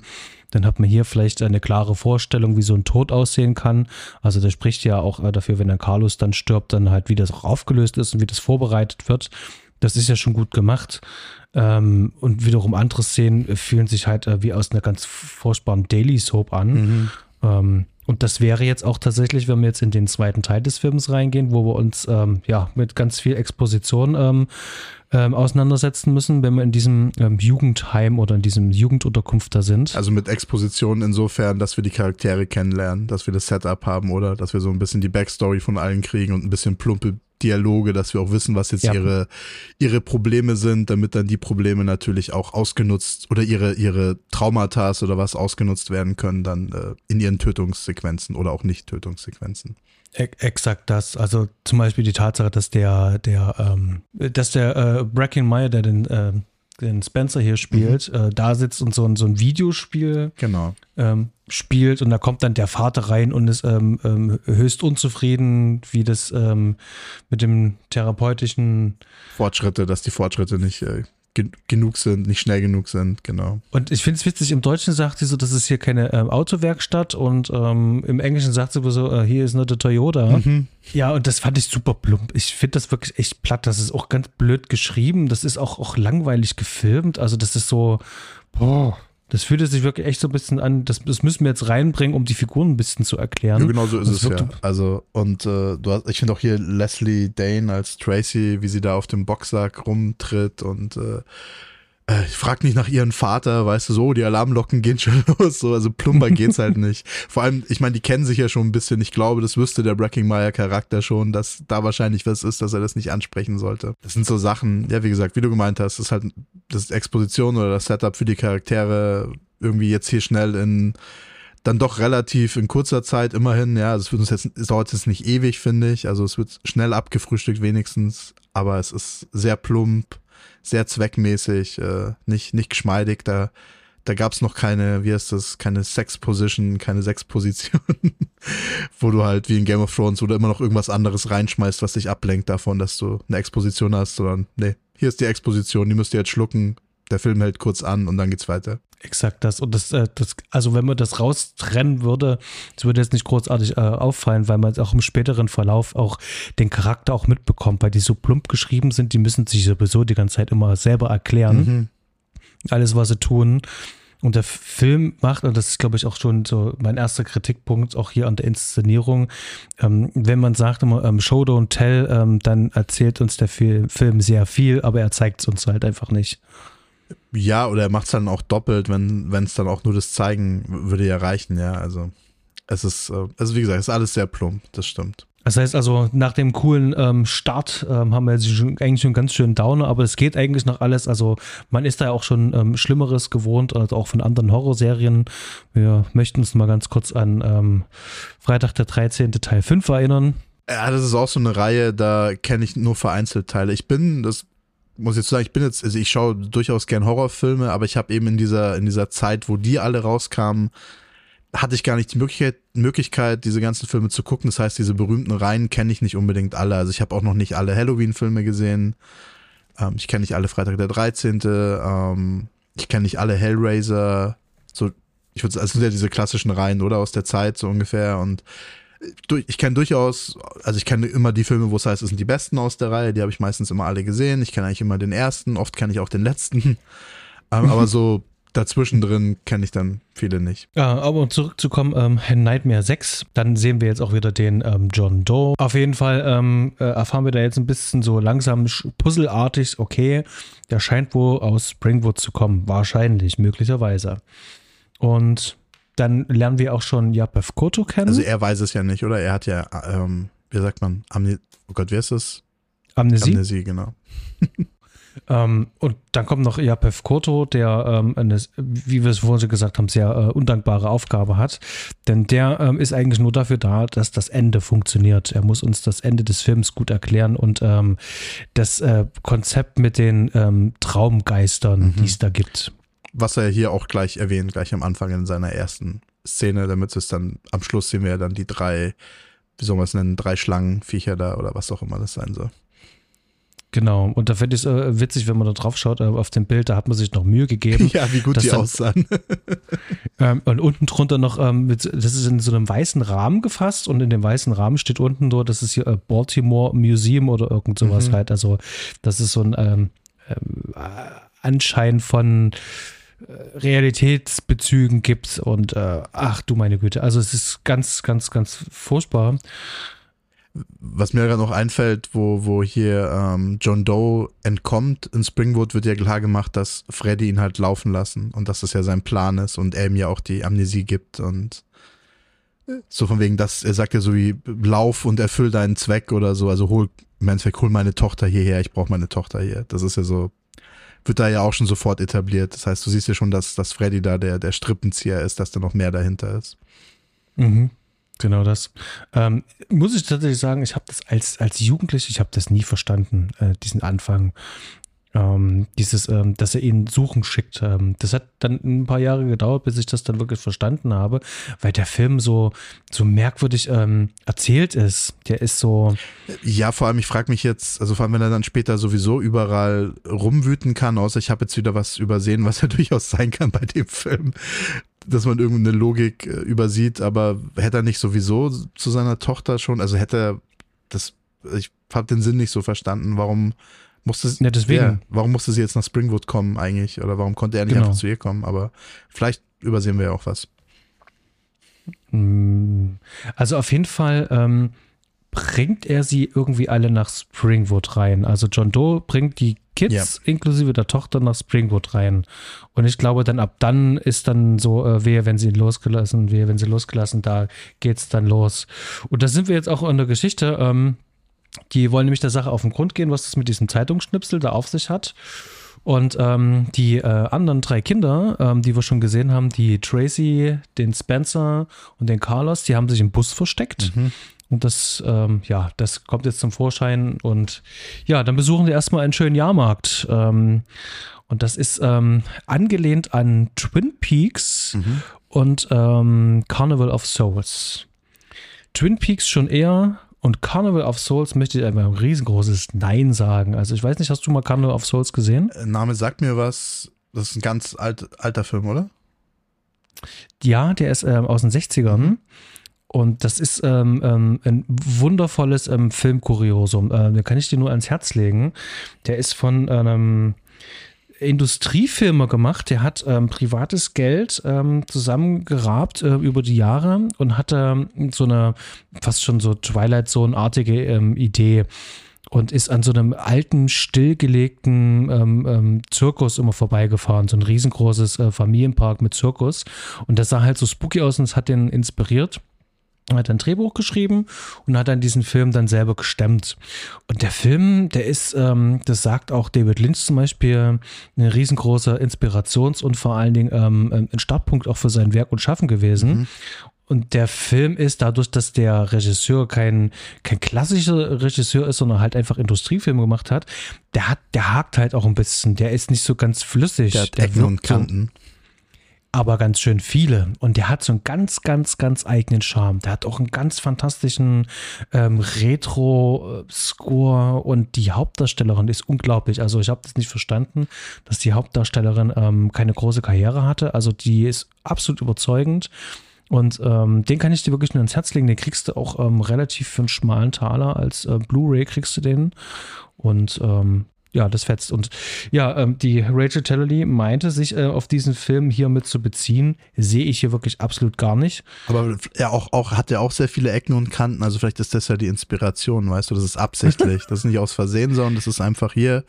Ich mhm. möchte meinen großen Vorbild nachahmen und deswegen habe ich das so gemacht. Wie findest, wie findest du denn diese? Äh, ähm, ähm ja, ähm, ehrlich gesagt finde ich sie sogar ganz gut. Also wie gesagt, weil ich dieses Szenario oder diese Idee dahinter einfach stark finde, wenn du halt dann ja, so, so, so ein Festival hast oder was, oder diese ganzen Fahrgeschäfte und normalerweise werden da halt überall Kinder, aber da ja alle Kinder verschwunden, gestorben, was auch immer sind, sind da halt nur alte Leute oder kinderlose Eltern und ähm, sind da irgendwie auf diesem verlassenen Jahrmarkt und dann fährt irgendwie so ein Opa allein in, in einem Autoscooter. Ich fand das nicht so schlecht. Ich fand jetzt hier den Auftritt von Roseanne Barr und Tom Arnold hat sich wie aus einem anderen Film angefühlt. Da sind wir in mhm. so einem ja, es ist halt A, es ist natürlich, ui, guck mal, Rosenbaum und Tom Arnold, das ist immer schwierig in Filmen, allgemein Cameos. Ich, manchmal finde ich es lustig, manchmal nervt es mich. Es ist dann wieder eine längere Diskussion, wenn du jetzt irgendwie davon anfängst, überhaupt, wie besetzt du Rollen? Ist es manchmal nicht besser, Leute zu besetzen, E-Schauspieler, die man nicht kennt, weil du immer was mitbringst, wenn du einen berühmten Schauspieler hast, ja. Okay, würde ich jetzt zu weit ausholen, aber prinzipiell, wenn du ein Cameo hast, ist es immer schwer, den so einzubauen, dass du sagst, dass sich das gut anfühlt in einem Film, ja. Mhm. Äh, weil du, du stoppst ja eigentlich immer deinen Film für alle Leute, die jetzt sagen, ui, schau mal, den kenne ich doch. Und das ist ja hier ganz besonders und bewusst auch gemacht und oh, passt, ich finde es einfach absolut unnötig. Vor allem, weil für mich eben diese Szene bis dahin eigentlich ganz stark ist und du so eine Stimmung aufbaust, was der Film ja eigentlich dann selten genug auch mal schafft, mich in so eine Stimmung zu bringen und zerstört es damit dann total. Auch einfach, weil das dann so ein bisschen auch lächerlich inszeniert ist. Also auch hier wie, wie ähm, Leslie Dean als Tracy dann auch so guckt und das spielt und ich glaube, die ist immer kurz davor zu lachen, weil sie Roseanne Barr so lustig findet, so wirkt es halt. Mhm.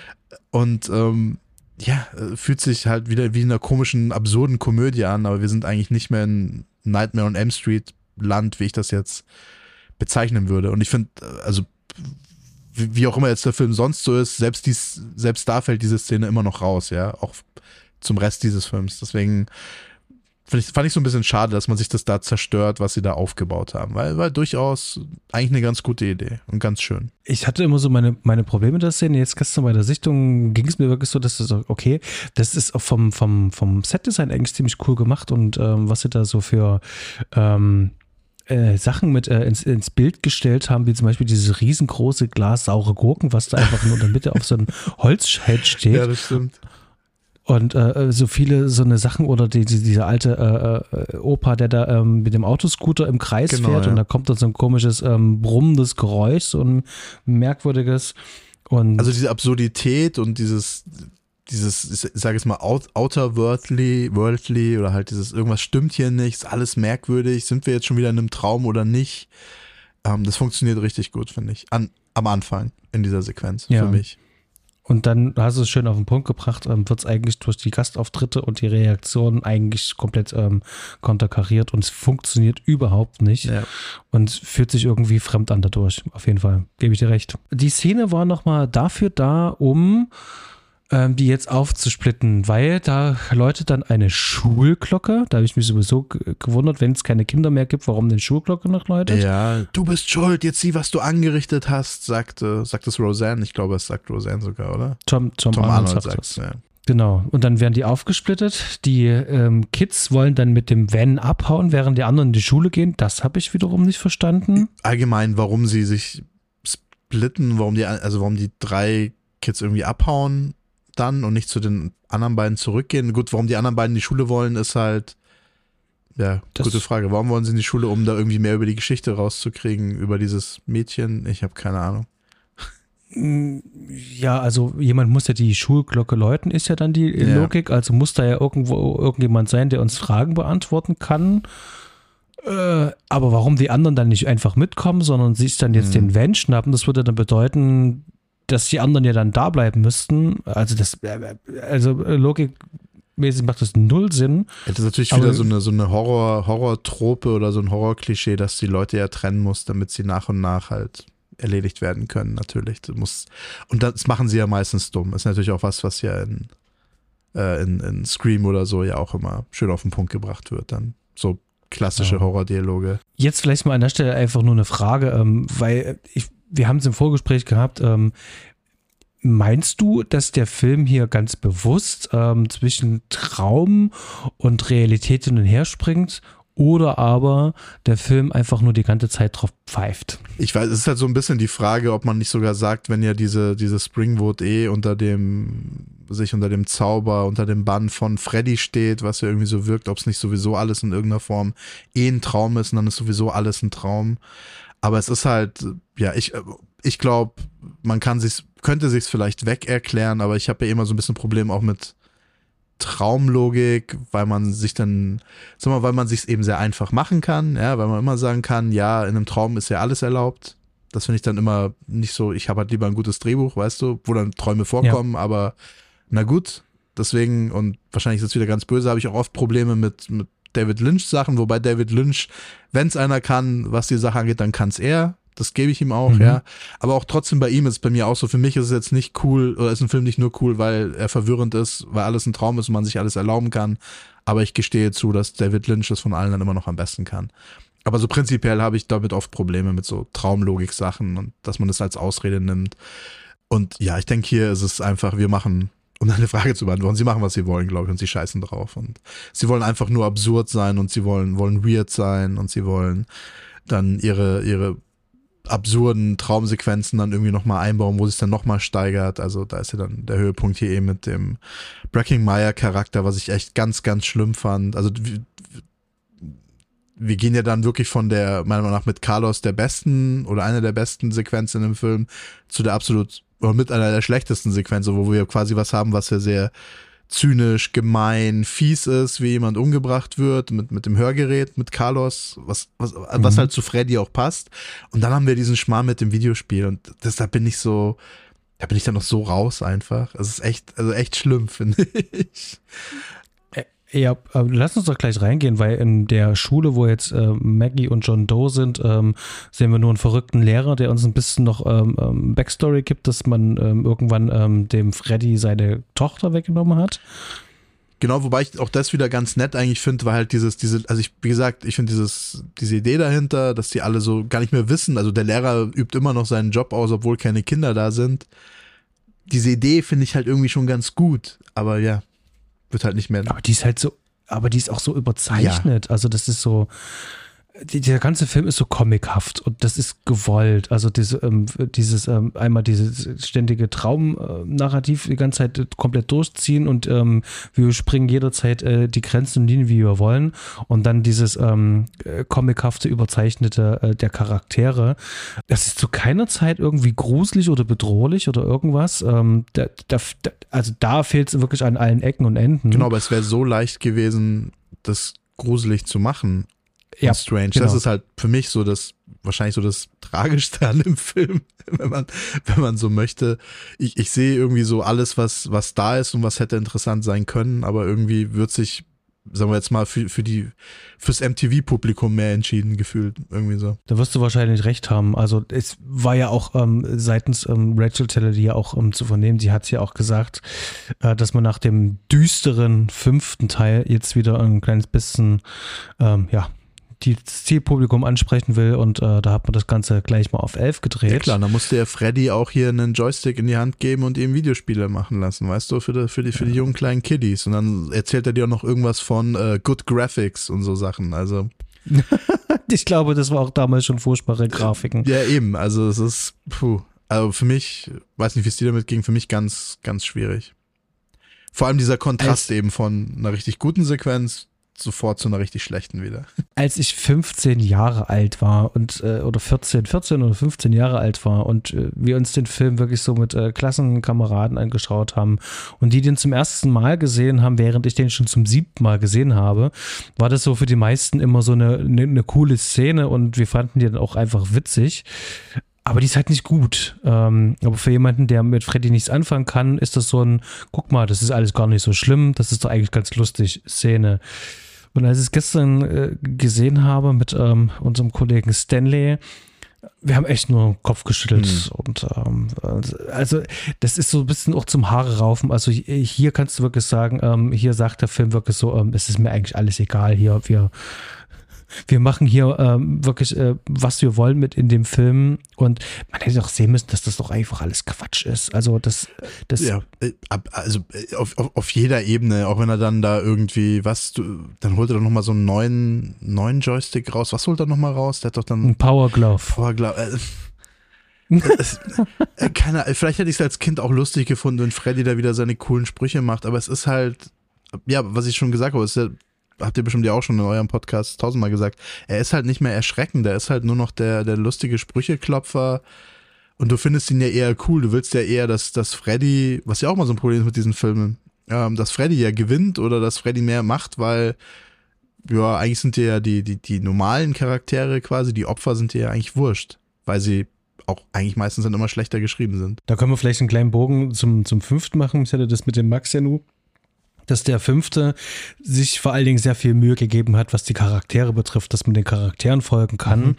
und dass der Film da am meisten Kraft rausschöpft. Und hier im sechsten ist es leider wieder so, auch wie im vierten Teil, dass die Charaktere hier eigentlich eher nebensächlich sind und wirklich nur ähm, als Futter dienen für die spektakulären Kills. Und dann lass uns doch einfach auch zu dem spektakulärsten Kill äh, des Films gehen und ähm, dem besten Kill auch überhaupt ähm, mit, äh, mit in der Serie nämlich äh, Carlos sein Ableben. Ja, ja hier, Carlos äh, ist anscheinend eigentlich taub, aber kann auf einmal auch noch ein bisschen hören, aber nur mit Hilfe von einem Hörgerät, oder? So habe ich es verstanden. Ja. Und natürlich ganz tragisch, weil anscheinend irgendwie auch einer aus seiner Familie ihn, also in seinem, in, in, in dem Traum dann anscheinend auch seine Mutter, oder? Aber ich bin mir nicht sicher, ob das jetzt das Einzige ist. Er wurde geschlagen, deswegen ist er taub geworden, was auch immer. Das ist so sein Trauma und es wird natürlich dann von Freddy auch aufgegriffen. Ähm, aber ihm, ihm, also du hast auch stilistisch, finde ich, sind da auch die besten Sachen, auch was Schnitt und Sounddesign angeht. Einfach wenn du dann äh, ihm das Hörgerät genommen wird, er dann quasi taub durch, erstmal durchs Hotelzimmer, aber dann auch durch den Traum halt mehr immer gehen muss. Und dann mhm. wird er entschieden, also dass du halt wirklich dann, was hörst du und was hörst du nicht. Das ist immer eine Entscheidung, wenn du einen Film hast. Also du kannst die Entscheidung treffen wie in, wie in Copland am Schluss, äh, wo dann hier ähm, Sylvester Stallone. Das Tinnitus. Genau, das nur das Tinnitus-Geräusch und sonst, glaube ich, ganz dumpf oder so bassige Effekte mhm. natürlich. Und hier hast du ähm, hast das Atmen von Carlos und du hast äh, Herzschlag. Herzschlag und du hast selektierte Soundeffekte, wie dass er glaube ich, dass er durch eine Wand geworfen wird oder so. Das hörst du, so Sachen hörst du. Aber sonst hörst du hörst du nichts. Und das finde ich war, war einfach, das war ganz gut gemacht. Das funktioniert immer. Das ist auch so wieder, da bist du wieder mehr bei so einem, eher so bei so einem ersten Teil, Nightmare on Elm Street, halt, das wirklich, du fühlst dich so verloren wie der Charakter. Das ist was, wo du dir vorstellen kannst, es ist nicht schön, wenn du in so einer Situation bist. Da kann sich jeder mit identifizieren, wohingegen du wirst ja jetzt gesteuert von einem Joystick und auf und ab gehüpft da ist man halt dann irgendwie raus. Ja, da, da, da, da tut man, da, tut man, sich dann schwer, das ernst zu nehmen einfach oder vor irgendwas Angst zu haben. Und, und hier ist es eben richtig gut, ja. Und am Schluss äh, gibt es natürlich, gibt's natürlich dann das, dass er einen sagen wir mal, ein modifiziertes, von Freddy modifiziertes Hörgerät kriegt und sich das reinsteckt und das sich ja dann da irgendwie so festgräbt in seine Backe, was auch echt eklig war, fand ich. Das sah, sah nicht mhm. nett aus.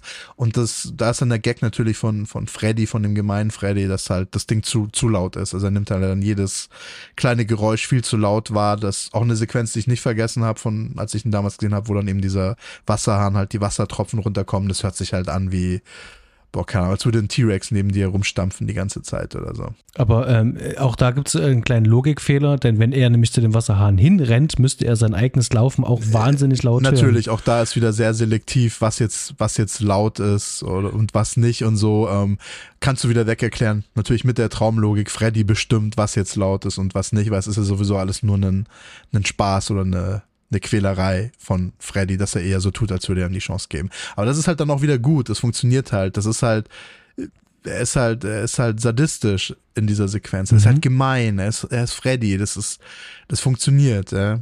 Und dann lässt er ja diese, diese, ähm, sind Nadeln, sind Stecknadeln, ich weiß es nicht, aber das ist halt dann, oder sind sogar Nägel? Was, das sind Stecknadeln. Stecknadeln. Er lässt halt zuerst eine Stecknadel fallen, die schafft dann Carlos aufzufangen, weil wenn die aufkommen würde, wäre es natürlich unglaublich laut und dann lässt Freddy halt aus seiner Hand, was weiß ich, unzählige Stecknadeln äh, fallen und dann am Schluss platzt halt Carlos auch der Kopf, weil es zu laut ist. Das ist aber nicht die Stecknadel, sondern es ist ja dann nochmal perfider. Da kommt nochmal eine Schippe drauf, wo er dann diese, diese Minitafel dann holt genau. und ausfährt und auszieht und legt dann seinen Handschuh drauf.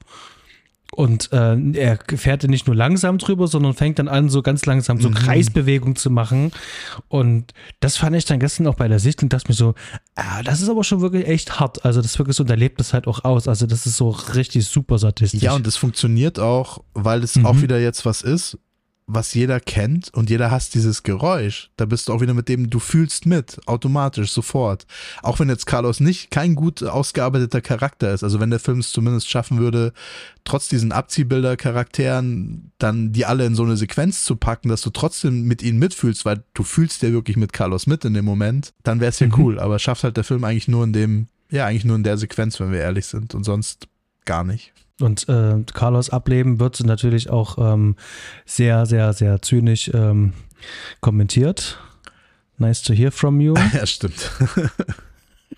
ja, das ist okay, das hat er sich dann auch verdient. Weißt du, wenn er schon so einen coolen Kill macht, dann darf er wegen mir wenigstens auch so einen coolen Spruch natürlich bringen. Wobei, ja, ich weiß gar nicht mehr, im ersten Teil war das doch auch nicht so extrem, oder? Der hatte doch noch nicht angefangen, diese One-Liner die ganze Zeit rauszuhauen. Klar, der war, der war fies und so, aber es war noch nicht so extrem, oder? Am ersten eigentlich fast überhaupt gar nicht. Ja. maximal diese eine Szene, mit, wo er sich die Finger da abschneidet da ähm, und nochmal drauf aufmerksam wird.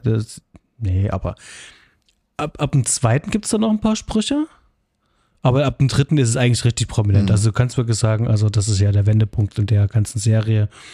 Wie auch schon die Produzenten, haben wir ja schon mehrfach gesagt, ähm, festgestellt haben, oh, Freddy kommt hier ganz cool an. Ähm, der kriegt jetzt hier ein paar paar One-Liner. Ja. Das ist auch so, die 80er, ähm, wenn ich meinem Sohn irgendwann mal äh, das Jahrzehnt die 80er erklären muss, ist es auch wirklich so, ähm, das ist das Jahrzehnt der One-Liner. Mhm.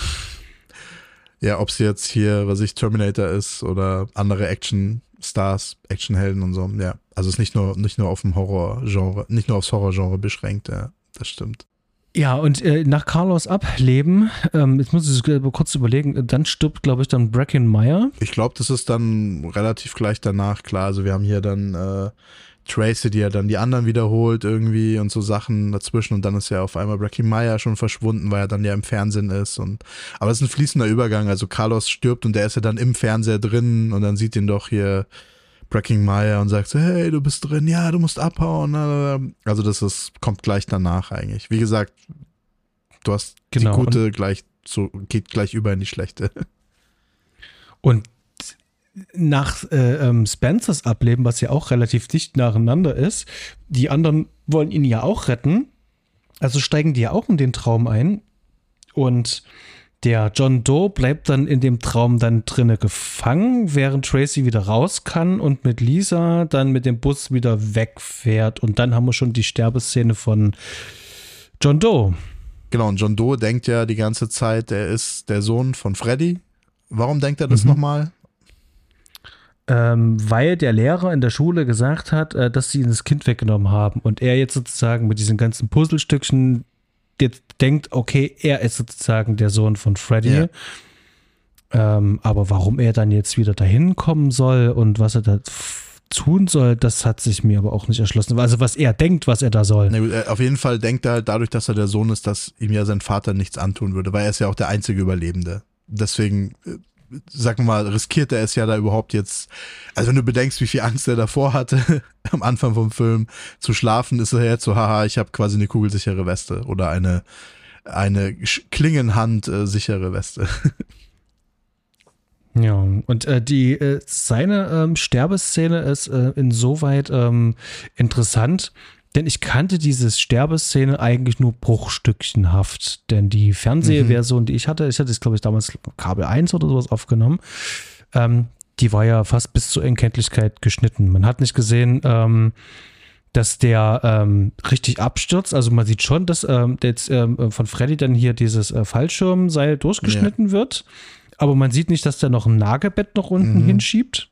Das sieht man nicht. Und man sieht auch nicht, wie der äh, da drauf fällt und wie der durchbohrt wird, sondern dass ähm, der fällt dann runter und dann liegt er schon blutend da und die haben den dann im, im, im Arm. Ich meine mich auch an sowas zu erinnern, dass das total holprig geschnitten war damals in der Fassung, in der Fernsehfassung, die ich gesehen habe, ja.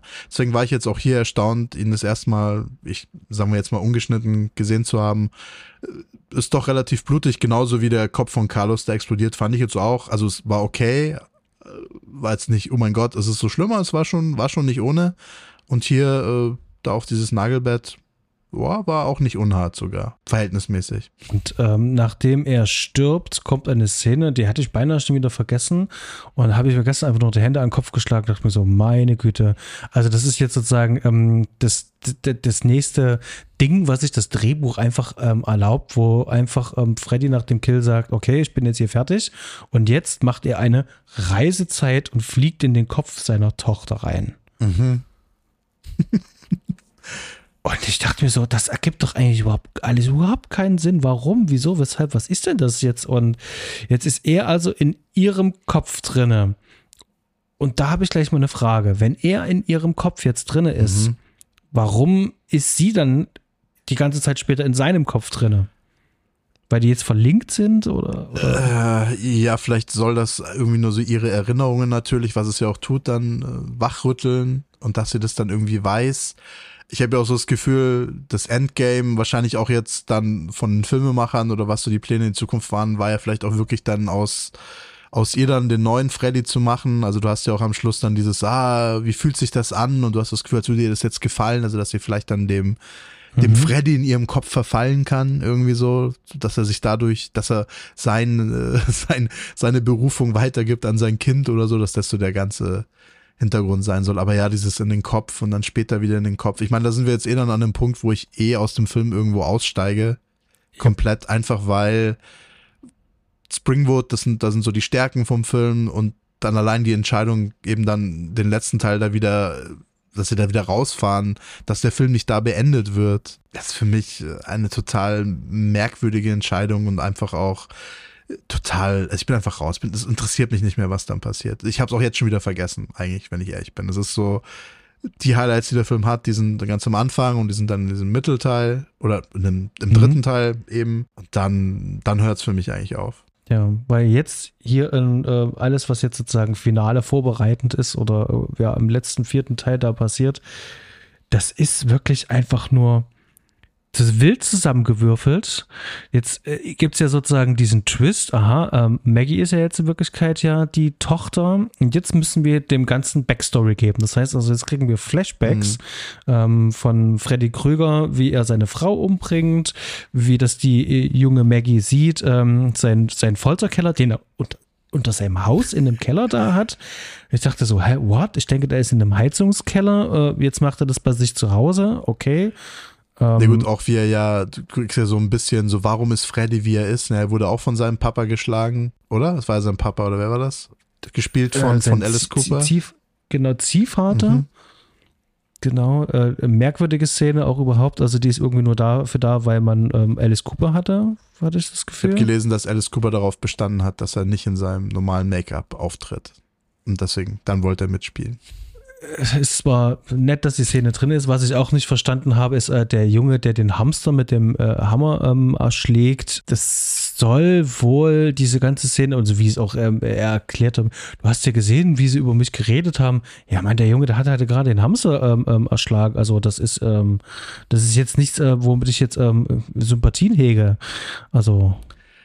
Ich meine, du hast natürlich, man könnte natürlich sagen, es ist äh, thematisch ganz interessant, oder könnte interessant sein oder ist vielleicht beabsichtigt, dass natürlich Freddy ja auch so ein Trauma hat und dass die ganzen Charaktere, die wir haben, eben hier die Problemkinder, sage ich jetzt mal, ja auch alle so Probleme haben mit ihren Eltern und natürlich auch hier Lisa Zane, dass sich das ja durchzieht durch den Film, weißt du. Aber ich finde auch, das ist ja wieder nur so an den Haaren herbeigezogen jetzt bei Freddy und so und alles so pseudo. Ich finde, auch da hättest du wieder thematisch, finde ich, jetzt auch wieder so viel draus machen können. Ja. Vielleicht sogar, dass er dann vielleicht auch die Kinder verschont oder vielleicht auch mal so eine, so eine Seite zeigt, dass er da in irgendeiner Form Mitgefühl, also dass du auch aus Freddy vielleicht mal einen richtigen Charakter machst in irgendeiner Form und nicht nur einen Comic-Charakter.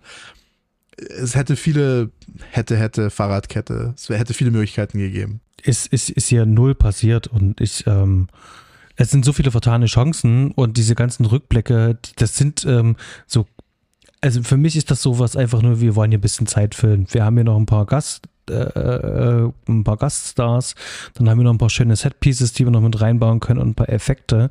Und das fühlt sich für mich so lieblos an, weil es eben halt nicht klar gezeichnet ist. Das ist einfach nur angerissen, comichaft. Ja, der, der, Film, es ist ja eh so komisch, du fühlst dich ja schon in so einem, du willst ja das Finale irgendwie haben, dann stoppt der Film nochmal, allein dadurch, dass sie nochmal die Location wechseln, stoppt er ja so merkwürdig. Das ist eine Idee, die irgendwie nicht richtig zu Ende gedacht ist, sondern ich habe das Gefühl so wie, okay, jetzt haben wir unser Drehbuch zusammen, können wir es jetzt gleich verfilmen, also so wie als äh, hättest du ähm, den zweiten und drei, äh, dritten ähm, Schliff halt einfach nur komplett, ähm, also wie als würdest du deine Ur-Drehbuchfassung einfach so nehmen, wie sie ist, ohne sie runterzuschleifen und noch ein bisschen rund zu machen. Also ich weiß ja nicht, äh, wenn du mal ein Drehbuch selber auch mhm. geschrieben mhm. hast, ähm, dein, dein First Draft ist es niemals. Also äh, nee, also normalerweise nicht, außer du schreibst für Clint Eastwood dann vielleicht schon. Der, der ist doch berühmt davor, dass er dann irgendwie immer die, die Drehbücher, ja, das nehmen wir jetzt so, da machen wir jetzt nicht ewig rum. Und äh, manchmal äh, hätte dann eine zweite, dritte Fassung vielleicht doch ein bisschen geholfen. Mhm. Aber der hat ja, der hat ja auch dieses Ding mit, äh, wir drehen nur ein oder zwei Takes und so und das muss dann schon passen, weil wenn man zu viel dreht, dann, dann wird es eh immer nur schlechter. Das ist ja so seine. Er ist quasi genau das Gegenteil von David Fincher oder so. Aber ähm, ja, vielleicht äh, gibt ihm ja auch der Erfolg recht und äh, seine Filme sind ja äh, insgesamt ziemlich rund. Das stimmt, äh, haben aber, also sie wirken halt dann auch dadurch nicht so, so, wie sagt man jetzt, geleckt alle oder so, so die haben immer noch Ecken und Kanten dadurch und manchmal fällt das mhm. schon noch so auf.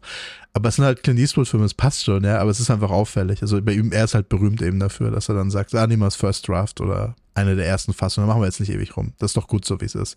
Was ja schön ist an sich auch, vor allem für die Drehbuchautoren. Aber meistens sollte man noch ein bisschen mehr rumschreiben, aber zu viel rumschreiben ähm, macht es manchmal natürlich auch nur schlechter. Vor allem, wenn es dann mehrere Drehbuchautoren sind.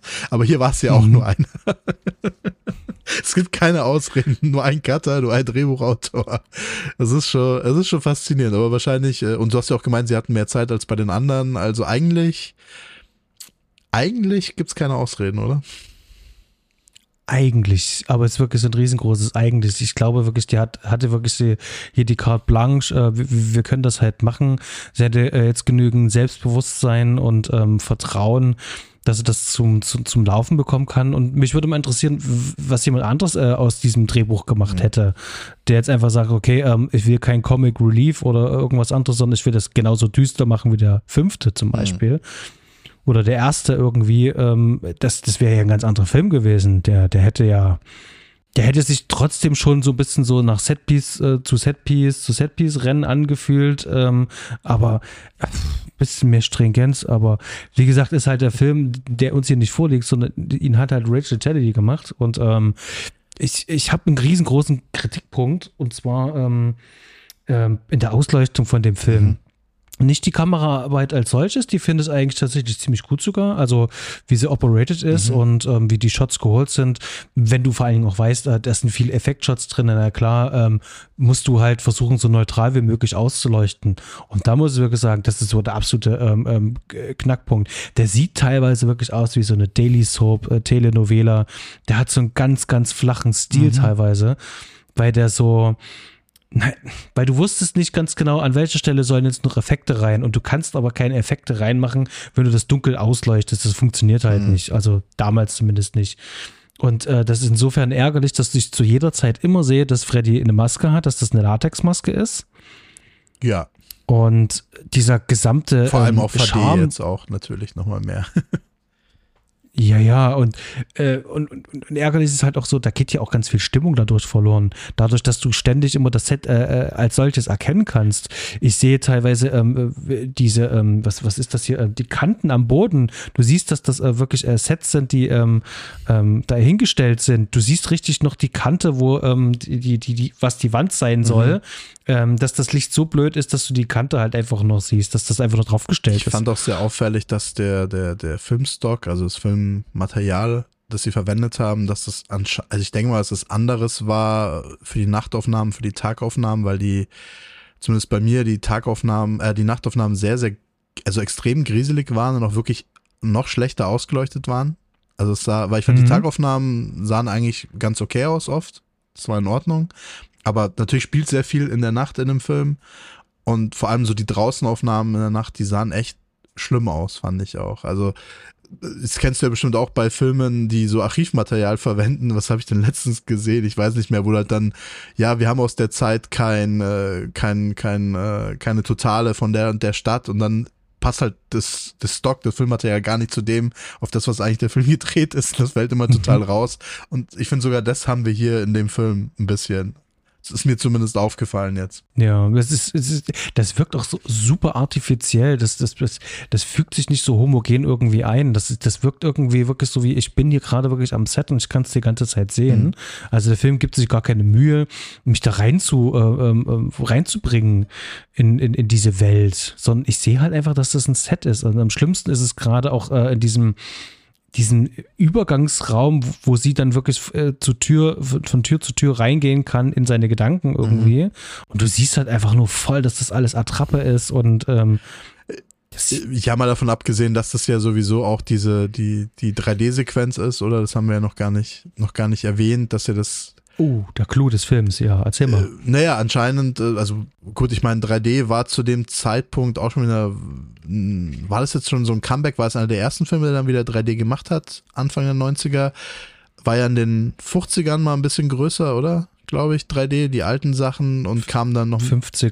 Kam dann noch mal so ein bisschen zurück und es war noch mal so ein letztes Hurra oder wieder ein erstes Hurra von dem, noch mal so Versuch, hey, wir haben doch hier diese Schlusssequenz, äh, in 3D gedreht und war ja dann auch wirklich mit eingebaut mit einer Sequenz, dass die Zuschauer wissen, wann sie jetzt die 3D-Brille aufsetzen müssen, weil ja unser Hauptcharakter, also weil Lisa Zane ja hier dann auch die Brille aufsetzt. Was irgendwie weg erklärt, erklärt wird von Jafet Koto, dass sie das ja machen muss, damit sie da eben in diese Welt von Freddy eintauchen kann, oder? Das ist ja so ein bisschen die Idee. Ja.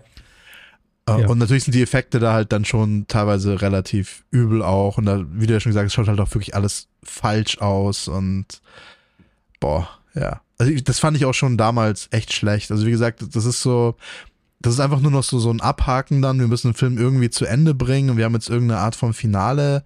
Okay, wir haben es da jetzt noch in 3D gemacht, weil vielleicht können, können wir ein paar Tickets mehr verkaufen oder sie teurer verkaufen.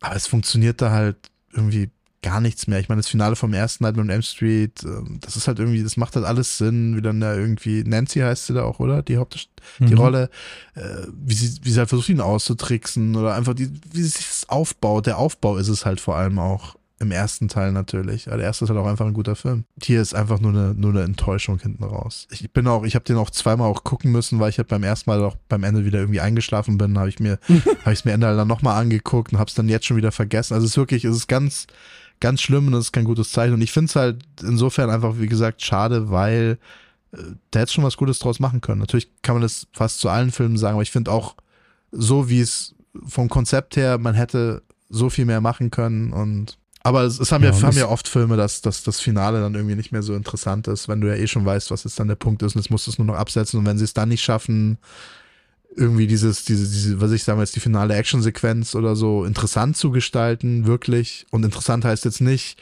unendlich viele Explosionen oder eine 30 Minuten lange Autoverfolgungsjagd oder was, sondern interessant heißt in dem Fall dann, ah, entweder du bist mit den Charak bist bei den Charakteren und dann kümmert dich, was passiert, und dann bist du automatisch schon drin und ist das Finale automatisch besser. Oder du musst mir etwas zeigen, was ich noch nicht gesehen habe, aber dann muss das auch gut aussehen. Also es gibt, der Film schafft halt nichts davon. Der einzige interessante Aspekt ist dann vielleicht wirklich noch, dass er halt versucht, hier seine Tochter so ein bisschen, was ihr gemeint habt, so zu verführen zur dunklen Seite jetzt oder so. Komm zu mir, Luke, Mhm. ich bin dein Vater und so ein Zeug, so ein bisschen. Also, das wäre ein interessanter Aspekt, aber dafür ist halt auch nicht genug, sagen wir mal, Zeit und Arbeit investiert worden, um da jetzt irgendwie eine, eine Beziehung zwischen den beiden aufzubauen. Äh, Gefühlt ist ja die, die, diese, diese Rückblenden und die Exposition sind irgendwie auch nur dafür da, dass du Lisa Zane in so einen Schulmädchen-Outfit mit, mit, mit Zöpfen packen kannst, weil sie halt dann ganz nett ausschaut, weißt du? Also so wirkt es auf mich irgendwie. Ähm, Aber das ist, also das ist furchtbar. Als ich es gestern wieder gesehen habe, uh, mit den Zöpfen und diesem Kleid, äh, das ah, das, äh, ich mir dachte so, wer, wer kommt denn auf die Idee, ähm, ähm, zu sagen, dass das irgendwie gut aussehen könnte oder dass das einen Effekt hätte? ja. Aber äh, im, im letzten, also wirklich gerade zum Schluss, gibt es aber noch eine Szene, die ich eigentlich noch einigermaßen gelungen finde, nämlich wenn Tracy ähm, auf ihren Traumvater trifft und äh, mit dem Wasserkocher ähm, da malträtiert. Die ist noch äh, eigentlich ganz, ganz spannend gemacht. Die wirkte auch tatsächlich bedrohlich. Also ähm, die war auch eigentlich auch ganz cool geleuchtet. Also die hat so einen Charme. Und da gibt es in diesem, ähm, in diesem Zusammenhang noch eine andere Szene, die kommt gleich dran mit Japef Kotto, wo der nochmal auf Freddy trifft, wo der dann aufzählt, wie sie ihn umgebracht haben. Da schneidet er sich auch im, in Anlehnung an den ersten. Teil die, Ja. die Finger ab und, und zählt dann auf. Und ähm, die fand ich eigentlich auch noch ganz nett, aber das ist, dieser ganze Schluss, der ist so episodisch. Das sind so kleine Schnipsel ähm, mit kleinen Szenen aneinandergereiht. Und dieses ganze Finale, mal abgesehen davon, dass ich das ähm, äh, bis vor ein paar Jahren gar nicht so kannte, denn das war ja auch komplett zu Tode geschnipselt. Also da gab es ja kaum noch was da drinne. Das, diese Szene, wo Freddy hier mit diesem, das ist hier äh, Wurfstern, Yep. ähm, dann, das war ja alles rausgeschnitten. Das, das heißt also, ähm, er schnappt sich einen Handschuh und dann ist schon wieder ein Umschnitt und dann hat sie den Handschuh an und er ist schon irgendwo angepinnt und ähm, rammt in den rein und ähm, zum Schluss kommt dann, das ist aber hier in der Version jetzt ja auch so, dann hat dann die Tracy, hat auch dann ähm, ähm, äh, diese, diese, diese Rohrbombe. Dafür war der Anfang ja wichtig, ne? dass man sehen kann, dass der Junge mit Rohrbomben spielt. Ist ja nicht so, dass man das noch gewusst hätte mit dieser Pipebomb, dass man sich da jetzt noch großartig dran erinnern würde, aber ja, es wurde am Anfang etabliert mit Bombe, Pipebomb und hahaha.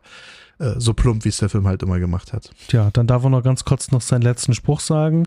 These kids, sagt Genau. er. Dann fliegt er, ähm, also was für ein unglaublich starker Effekt, dieser 3D-Effekt, ähm, Das war jetzt Ironie, ja. Ah, meine Güte, ja, äh, furchtbar. Ähm, Es, es macht ja. vor allem keinen Sinn, weil er ja komplett explodiert und dann kommt sein Kopf aber nochmal und dann kommen ja diese drei Schlangenviecher auch nochmal raus. Aber es macht auch irgendwie mal wieder logisch überhaupt keinen Sinn. Muss es vielleicht auch nicht, aber es schaut auch einfach nur billig aus. Also, ja.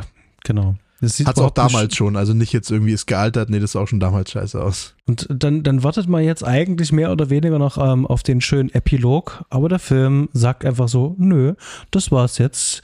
Freddy ist besiegt und dann ist tatsächlich halt auch wirklich echt Schluss. Die lachen ist- noch mal ganz kurz. Lisa Zane sagt doch einfach nur äh, Freddy's Dead oder so, oder? Und dann Genau. ist der Film aus. Dann ist der Film aus, genau. Eigentlich hätte dann Ähm. noch nochmal groß Freddy's Dead kommen müssen, wenn sie es halt auf Effekt machen hätten wollen. So, ich, also ich bin ja hauptsächlich Trailer-Cutter und eigentlich müsste es nochmal ein Freddy's Dead, dann kommt BUM, Soundeffekt, Freddy's Dead und dann fängt die Mucke an. Dann hätte jeder gelacht, weißt du. Ja, ja, irgendwie so. Aber nein, ähm, auch hier eine vertane Chance. Also ich mag es immer ganz gern, wenn die Filme dann so schnell aus sind, wenn man sich da jetzt nicht noch irgendwie noch ewig äh, aufhält mit irgendwelchen Sachen danach, wenn dann der Höhepunkt vorbei ist. Das Problem ist, der Höhepunkt war halt schon vor 30 Minuten in dem Film, deswegen hat es dann auch nicht funktioniert, was sie hier probiert haben. Also ich glaube, an, unserem äh, Gespräch kann man äh, wahrscheinlich schon gut raushören, ähm, wie wir den Film so ein bisschen so einschätzen, was wir davon halten. Ja, wobei ich durchaus, also das ist jetzt, ich finde ihn ja gar nicht äh, kacke, kacke, total scheiße. Es ist mhm. schon durchaus was dabei. Ich fand auch nicht, ich fand auch Sachen echt unterhaltsam hier und da. Bei mir ist es vor allem wirklich dann, ja, die, das letzte Viertel ist, ist schlimm und halt ein paar Entscheidungen, die sie getroffen haben, finde ich komisch. Finde schade, was sie nicht draus gemacht haben und, ähm, und so zu beurteilen, was, was jetzt halt da ist, weil das ist das Einzige, was wir beurteilen können, ja, vertane Chance, bestimmt nicht der beste Film. Ich weiß nicht, ob es der schlechteste ist, dazu müsste ich den, den vierten und den zweiten wahrscheinlich nochmal sehen, um das beurteilen zu können. Ähm, aber so jetzt, für, so, sagen wir so, so ein, ein, ein, ein krönender Abschluss für die Nightmare on Elm Street Reihe war es definitiv nicht. Da ist dann schon hier der, der New Nightmare, wobei das ja mehr wie so ein New Nightmare fühlt sich ja mehr wie ein Epilog an, oder? Das ist so, das, also es gehört ja irgendwie für mich gar nicht so zur Reihe, sondern es ist dann nochmal so ein Kommentar auf die ganze Reihe irgendwie. Und deswegen äh, ist dann doch das hier irgendwie das, das, das Ende, das wir eigentlich haben für die klassische Reihe, die mit dem ersten Teil gestartet wurde irgendwie. Und dafür mhm. ist es ein mhm. bisschen schade. Also das definitiv, also wenn ich das jetzt ähm, innerhalb dieser ähm, Filmreihe betrachte, ist das schon ein sehr schwacher Film, schwacher Abgang. Hier gibt's, das ist irgendwie so, das ist so merkwürdig. Hier gibt es wirklich echt coole Szenen, hier gibt es wirklich auch sehr, sehr denkwürdige Szenen ähm, und die auch wirklich echt Spaß machen. Und der Score ist ähm, tatsächlich auch ähm, ähm, so mit neben dem ersten und zweiten, also nach dem ersten und zweiten hier definitiv einer der besseren. Mhm. Ich, ich weiß nicht. Also ich will jetzt nicht sagen, dass es unbedingt ein super schlechter Film ist, aber es ist halt auch kein guter Film. Nö, gar nicht. Ähm, äh, das, das, das Gute an dem Film ist, dass er nicht ähm, so langweilig oder so unbedeutend in beide Richtungen ist, dass er irgendwo in der Mitte ist, was das Schlimmste, was ein Film machen kann. Das heißt, er geht mehr in die Richtung, ich bin schlecht, ich bin Trash, mhm. dass man noch mehr Vergnügen rausziehen kann beim Gucken. Ja. Das heißt, das ist zwar jetzt, wie sagt man, das ist ein backhanded Kompliment in irgendeiner Form, aber es ist, aber es stimmt aber halt. Dadurch, dadurch hat er dann mehr, also es wäre noch schlimmer, wenn er halt weder total schlecht. Also weißt schon, er ist nicht genau in der ja, Mitte, ja. deswegen ist okay. Er ist, er ist dann mehr so in der, in der schlechten Ecke dann doch und äh, deswegen ist er unterhaltsamer, als er vielleicht sonst wäre. Wenn er, wenn er noch, wenn er belangloser wäre noch sogar. Also wenn er sich noch weniger um seine Charaktere scheren würde und ähm ja oder in dem Fall dann wahrscheinlich sogar mehr, aber dann hätten wir ja nicht mal die Carlos-Szene, aber hätten dann vielleicht auch nicht die 3D-Sequenz, sondern es wäre dann so kannst du dich halt noch über die schlechten 3D-Effekte irgendwie aufregen und lustig machen oder was, wenn du das dann noch wegnimmst und keine Ahnung. Also äh, für mich ist halt immer das Schlimmste, wenn ein Film langweilig ist. Der Film schafft zumindest, dass dann nur das, die letzten 30 Minuten langweilig sind. Nicht der ganze Film. Weißt du, da gibt es ja auch andere Filme. Äh, ja, das stimmt. Ähm, und von, von, von anderen Horror-Fortsetzungen ähm, muss man ja wirklich mal sagen, also ist das hier tatsächlich, ähm, so was Qualität betrifft, ähm, trotzdem noch am kon äh, kon konsistentesten, also am konstantesten in irgendeiner Art und Weise, wenn man jetzt zum Beispiel einfach nur grob, also grob an Hellraiser denkt, mhm. wie schnell da die Qualität dann absackt. Also wo man da wirklich echt ich, nur noch die Hände über Kopf zusammenschlagen kann. Ist wahrscheinlich wieder Sakrileg, aber ich fand da ehrlich gesagt auch schon den zweiten nicht besonders gut. Ja, ich finde den ersten echt, echt einen guten Film. Netter kleiner Horrorfilm irgendwie mit einer guten Idee, mit einer guten Prämisse und halt auch ganz stranges, so, so Sadomaso-Vibes oder was auch immer da noch alles drin ist. Um, ähm, und den zweiten, ah, ich weiß nicht. Also ich hatte den halt auch viel später dann gesehen und hieß immer, ja, der soll so toll sein. Ich habe sogar diese unrated, was auch immer Fassung gesehen und für mir war das dann einfach zu viel, vor allem hinten raus. Und ich fand den dann immer noch irgendwie verhackstückt. Und der dritte, auch wenn ich hier, also Anthony Hickox, der sogar teilweise ganz gern mag, weil ich mag seinen, seinen Warlock Armageddon ganz gern. Also den zweiten Warlock, obwohl ich den ersten, natürlich ist ein besserer Film, aber den zweiten habe ich irgendwie mehr so ins Herz geschlossen, auch wenn ich ihn lange nicht mehr gesehen habe. Aber der dritte Hellraiser ist auch schon echt, äh, ja, nee. Auch wenn hier Dex mitspielt aus Deep Space Nine. Ach, die spielt da mit, ja? Ja, und ähm, ja, Vier, vierte war der, der Bloodline, oder? Na, wie heißt der? Nee, der vierte ist das mit dem Weltall. Ich weiß ja. es nicht mehr. Ähm, aber es gab diesen einen mit, mit Michael Rooker, den fand ich dann gar nicht so schlecht. Das müsste der sechste oder so gewesen sein. Keine Ahnung. Aber ja, also Hellraiser ist sehr schnell da irgendwie so abgestiegen und hier Nightmare on Elm Street hatte ja wenigstens mit dem dritten, zumindest habe ich den so in Erinnerung und heißt ja immer, dass der nochmal eher hochgeht, oder? Dass es nochmal ein guter Film ist, der dritte. Ja, ja. Und äh, der fünfte ja anscheinend auch, wie du gesagt hast.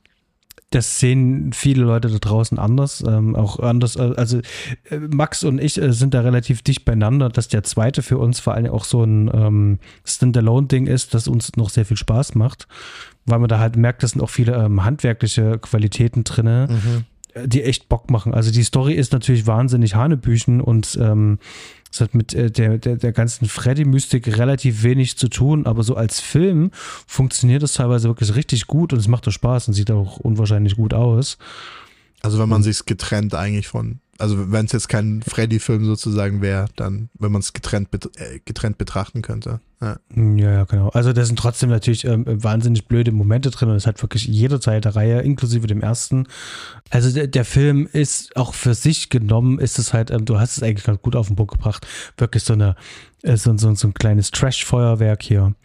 Damit kann man Spaß haben, damit kann man unterhalten werden. Das tut der Film auf jeden Fall. Der tut keinem weh.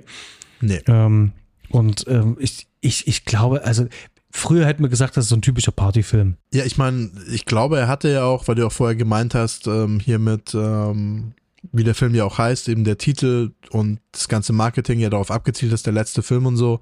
Der war ja auch, hatte so, glaube ich, das, das größte Opening sogar von den Nightmare on Elm Street Filmen, bis dann wahrscheinlich dann zum nächsten.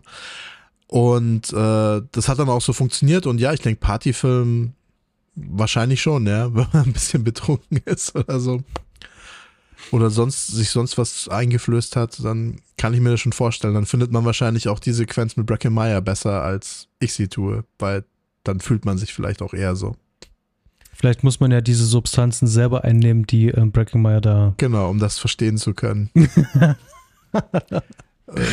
Dass das und das dann was was hier das ist ja der, der Johnny Depp ähm, Cameo mit von wegen das ist dein Gehirn ohne Drogen und das ist dein Gehirn auf Drogen und so ja Korrekt. Hast du äh, zu Nightmare on Elm Street 6 noch etwas zu sagen, beziehungsweise zu Freddy's Dead? Äh, dass diese, die, dass der Bluescreen echt schrecklich aussah, wo Breaking Meyer in diese, diese Zeichentrickwelt oder was das ist, reinkommt, das sah nicht gut aus. Wobei ich sogar beeindruckend fand, wie sie versucht haben, dass ja dieses, das sind diese Regenbogenfarben, dieses bunte, was sich um ihn ja dann so Mhm.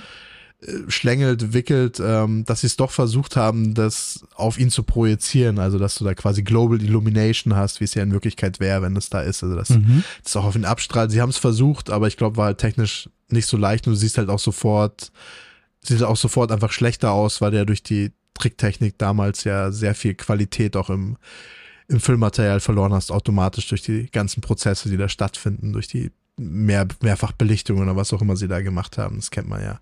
Soweit war es dann, ich weiß nicht, wie viel da dann digital war. Auf jeden Fall sah es teilweise besser aus als erwartet, aber dann doch so schlecht, wie man gedacht hat. Aber das, ich habe es tatsächlich auch noch so als Punkt hier auf meiner Liste noch zu stehen, dass ich die Effekte, also gerade diesen Effekt ziemlich gut fand. Ich mochte auch das Matte Painting, auch wenn du gesehen hast, dass das Matte Painting ist. Ähm, du hast es voll gesehen, aber es ist, sah teilweise echt toll aus, gerade in dieser Anfangsszene. Ja. Ich finde das auch cool, diesen Einsatz wirklich von einfachen ähm, ähm, Rückprojektion oder Bluescreen, also gerade diese, diese Hexenszene zum Beispiel, da siehst du halt einfach nur, okay, ähm, äh, äh, da, da muss man jetzt ein bisschen untersichtig filmen. Du siehst, dass das, ähm, dass das eingefügt ist. Das siehst du halt voll und trotzdem fetzt das irgendwie. Das fühlt sich dadurch ähm, erst recht so ein bisschen fremd an. Genau, das Lustige ist, dadurch, dass es ja, und da hilft da natürlich wieder diese Traumlogik oder die Traumwelt, das darf halt, muss ja auch nicht realistisch aussehen. In dem Fall, jetzt bei der Hexe oder so, das, das ist irgendwie okay, aber wenn dich halt, wenn diese Immersion, was ja eigentlich kein Wort ist, aber wenn halt dieses, wenn du dich da einfühlen, in, wenn er in diese Welt da tritt, in diese Comicwelt, ähm, dann sollte das natürlich schon besser aussehen. Und wie gesagt, es schaut besser aus, als ich es erwartet hätte. sie haben sich mehr Mühe gegeben. Ich respektiere die Mühe, die sie sich gemacht haben, weil andere Filme hätten ihn einfach nur ausgeschnitten und das Ding kommt rum, aber da haben sie wenigstens irgendwie, entweder sie haben es drauf gemalt extra oder sie haben es irgendwie projiziert oder sie haben es schon so gefilmt, ich weiß es nicht, aber es war mir aufgefallen, dass sie sich da, dass sie diesen extra Schritt gegangen sind, auch wenn es vielleicht nicht komplett aufgegangen ist. Und das muss man respektieren. Okay, aber ich finde ähm, äh, so eine Aussage, ähm, bemüht zu sein, immer ähm, Ja. ist ja trotzdem vernichtend. Ja, nee, so, so negativ, glaube ich, meine ich es gar nicht. Ja. Ich finde auch insgesamt fand ich die Tricks auch gar nicht so, so schlimm. Ich finde find auch, im, wie gesagt, im ersten Nightmare on Elm Street gibt es auch ein paar Sachen, die wo er da mit den langen Armen rumläuft und so. Das, das finde ich großartig. Das ist fett. Also das, das, das, ich das müsste es nochmal gucken. Es ist auch schon eine Weile, aber ich fand das damals halt schon so ein bisschen albern. Aber man hat ja dann noch Angst vor ihm gehabt, deswegen ist es ja wieder ein bisschen anders. Also dann, ich finde, wenn du Angst vor jemanden hast und der macht irgendwie, also das ist ja wieder das Ding auch mit, mit Stephen King's S und, und, und Tim Curry, den Clown und so. Ähm, Sachen sind ja oft erschreckender, wenn sie irgendwie harmlos oder lächerlich wirken oder so. Also das ist, wenn man das richtig macht, dann kann es ja durchaus auch gut funktionieren. Wenn natürlich aber alles lächerlich ist, dann, dann ist schwer. Ja, also gegruselt habe ich mir hier wirklich für gar nichts. Äh, mir gibt es keine einzige spannende Szene in diesem Film. Also Horror ist hier komplett an dem Film vorbeigegangen. Ja. Also das kann man schon mal so festhalten. Wäre interessant, ähm, als was der dann abgespeichert ist, als Horrorkomödie oder so schon. Also ich meine, spätestens bei hier Freddy vs. Jason wären wir ja dann so weit wahrscheinlich bei Horrorkomödie, oder? Ne, der vierte ist schon so ein bisschen Horrorkomödie, ja, ist okay. das schon so. Ähm, okay, ich, ich glaube, wir haben jetzt hier nicht mehr wirklich viel mehr noch zu sagen. Das ist auch, glaube ich, schon ordentlich viel, was wir hier äh, da rausgeholt haben. Mehr als Film. erwartet, auf jeden Fall. Auf jeden Fall.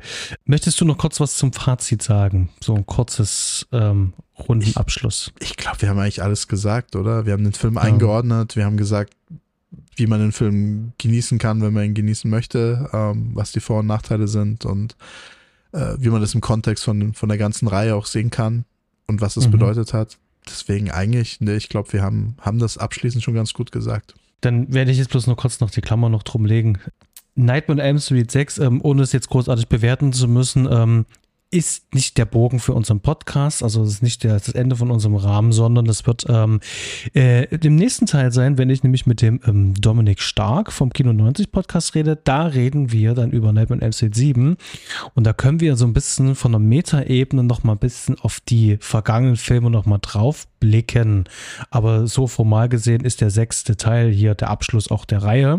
Okay, ich denke, dann haben wir es soweit und dann sage ich nochmal vielen, vielen, vielen lieben Dank für deine Zeit und das schöne Gespräch, lieber René. Sehr gerne, hat mir sehr viel Spaß gemacht, komm gern wieder.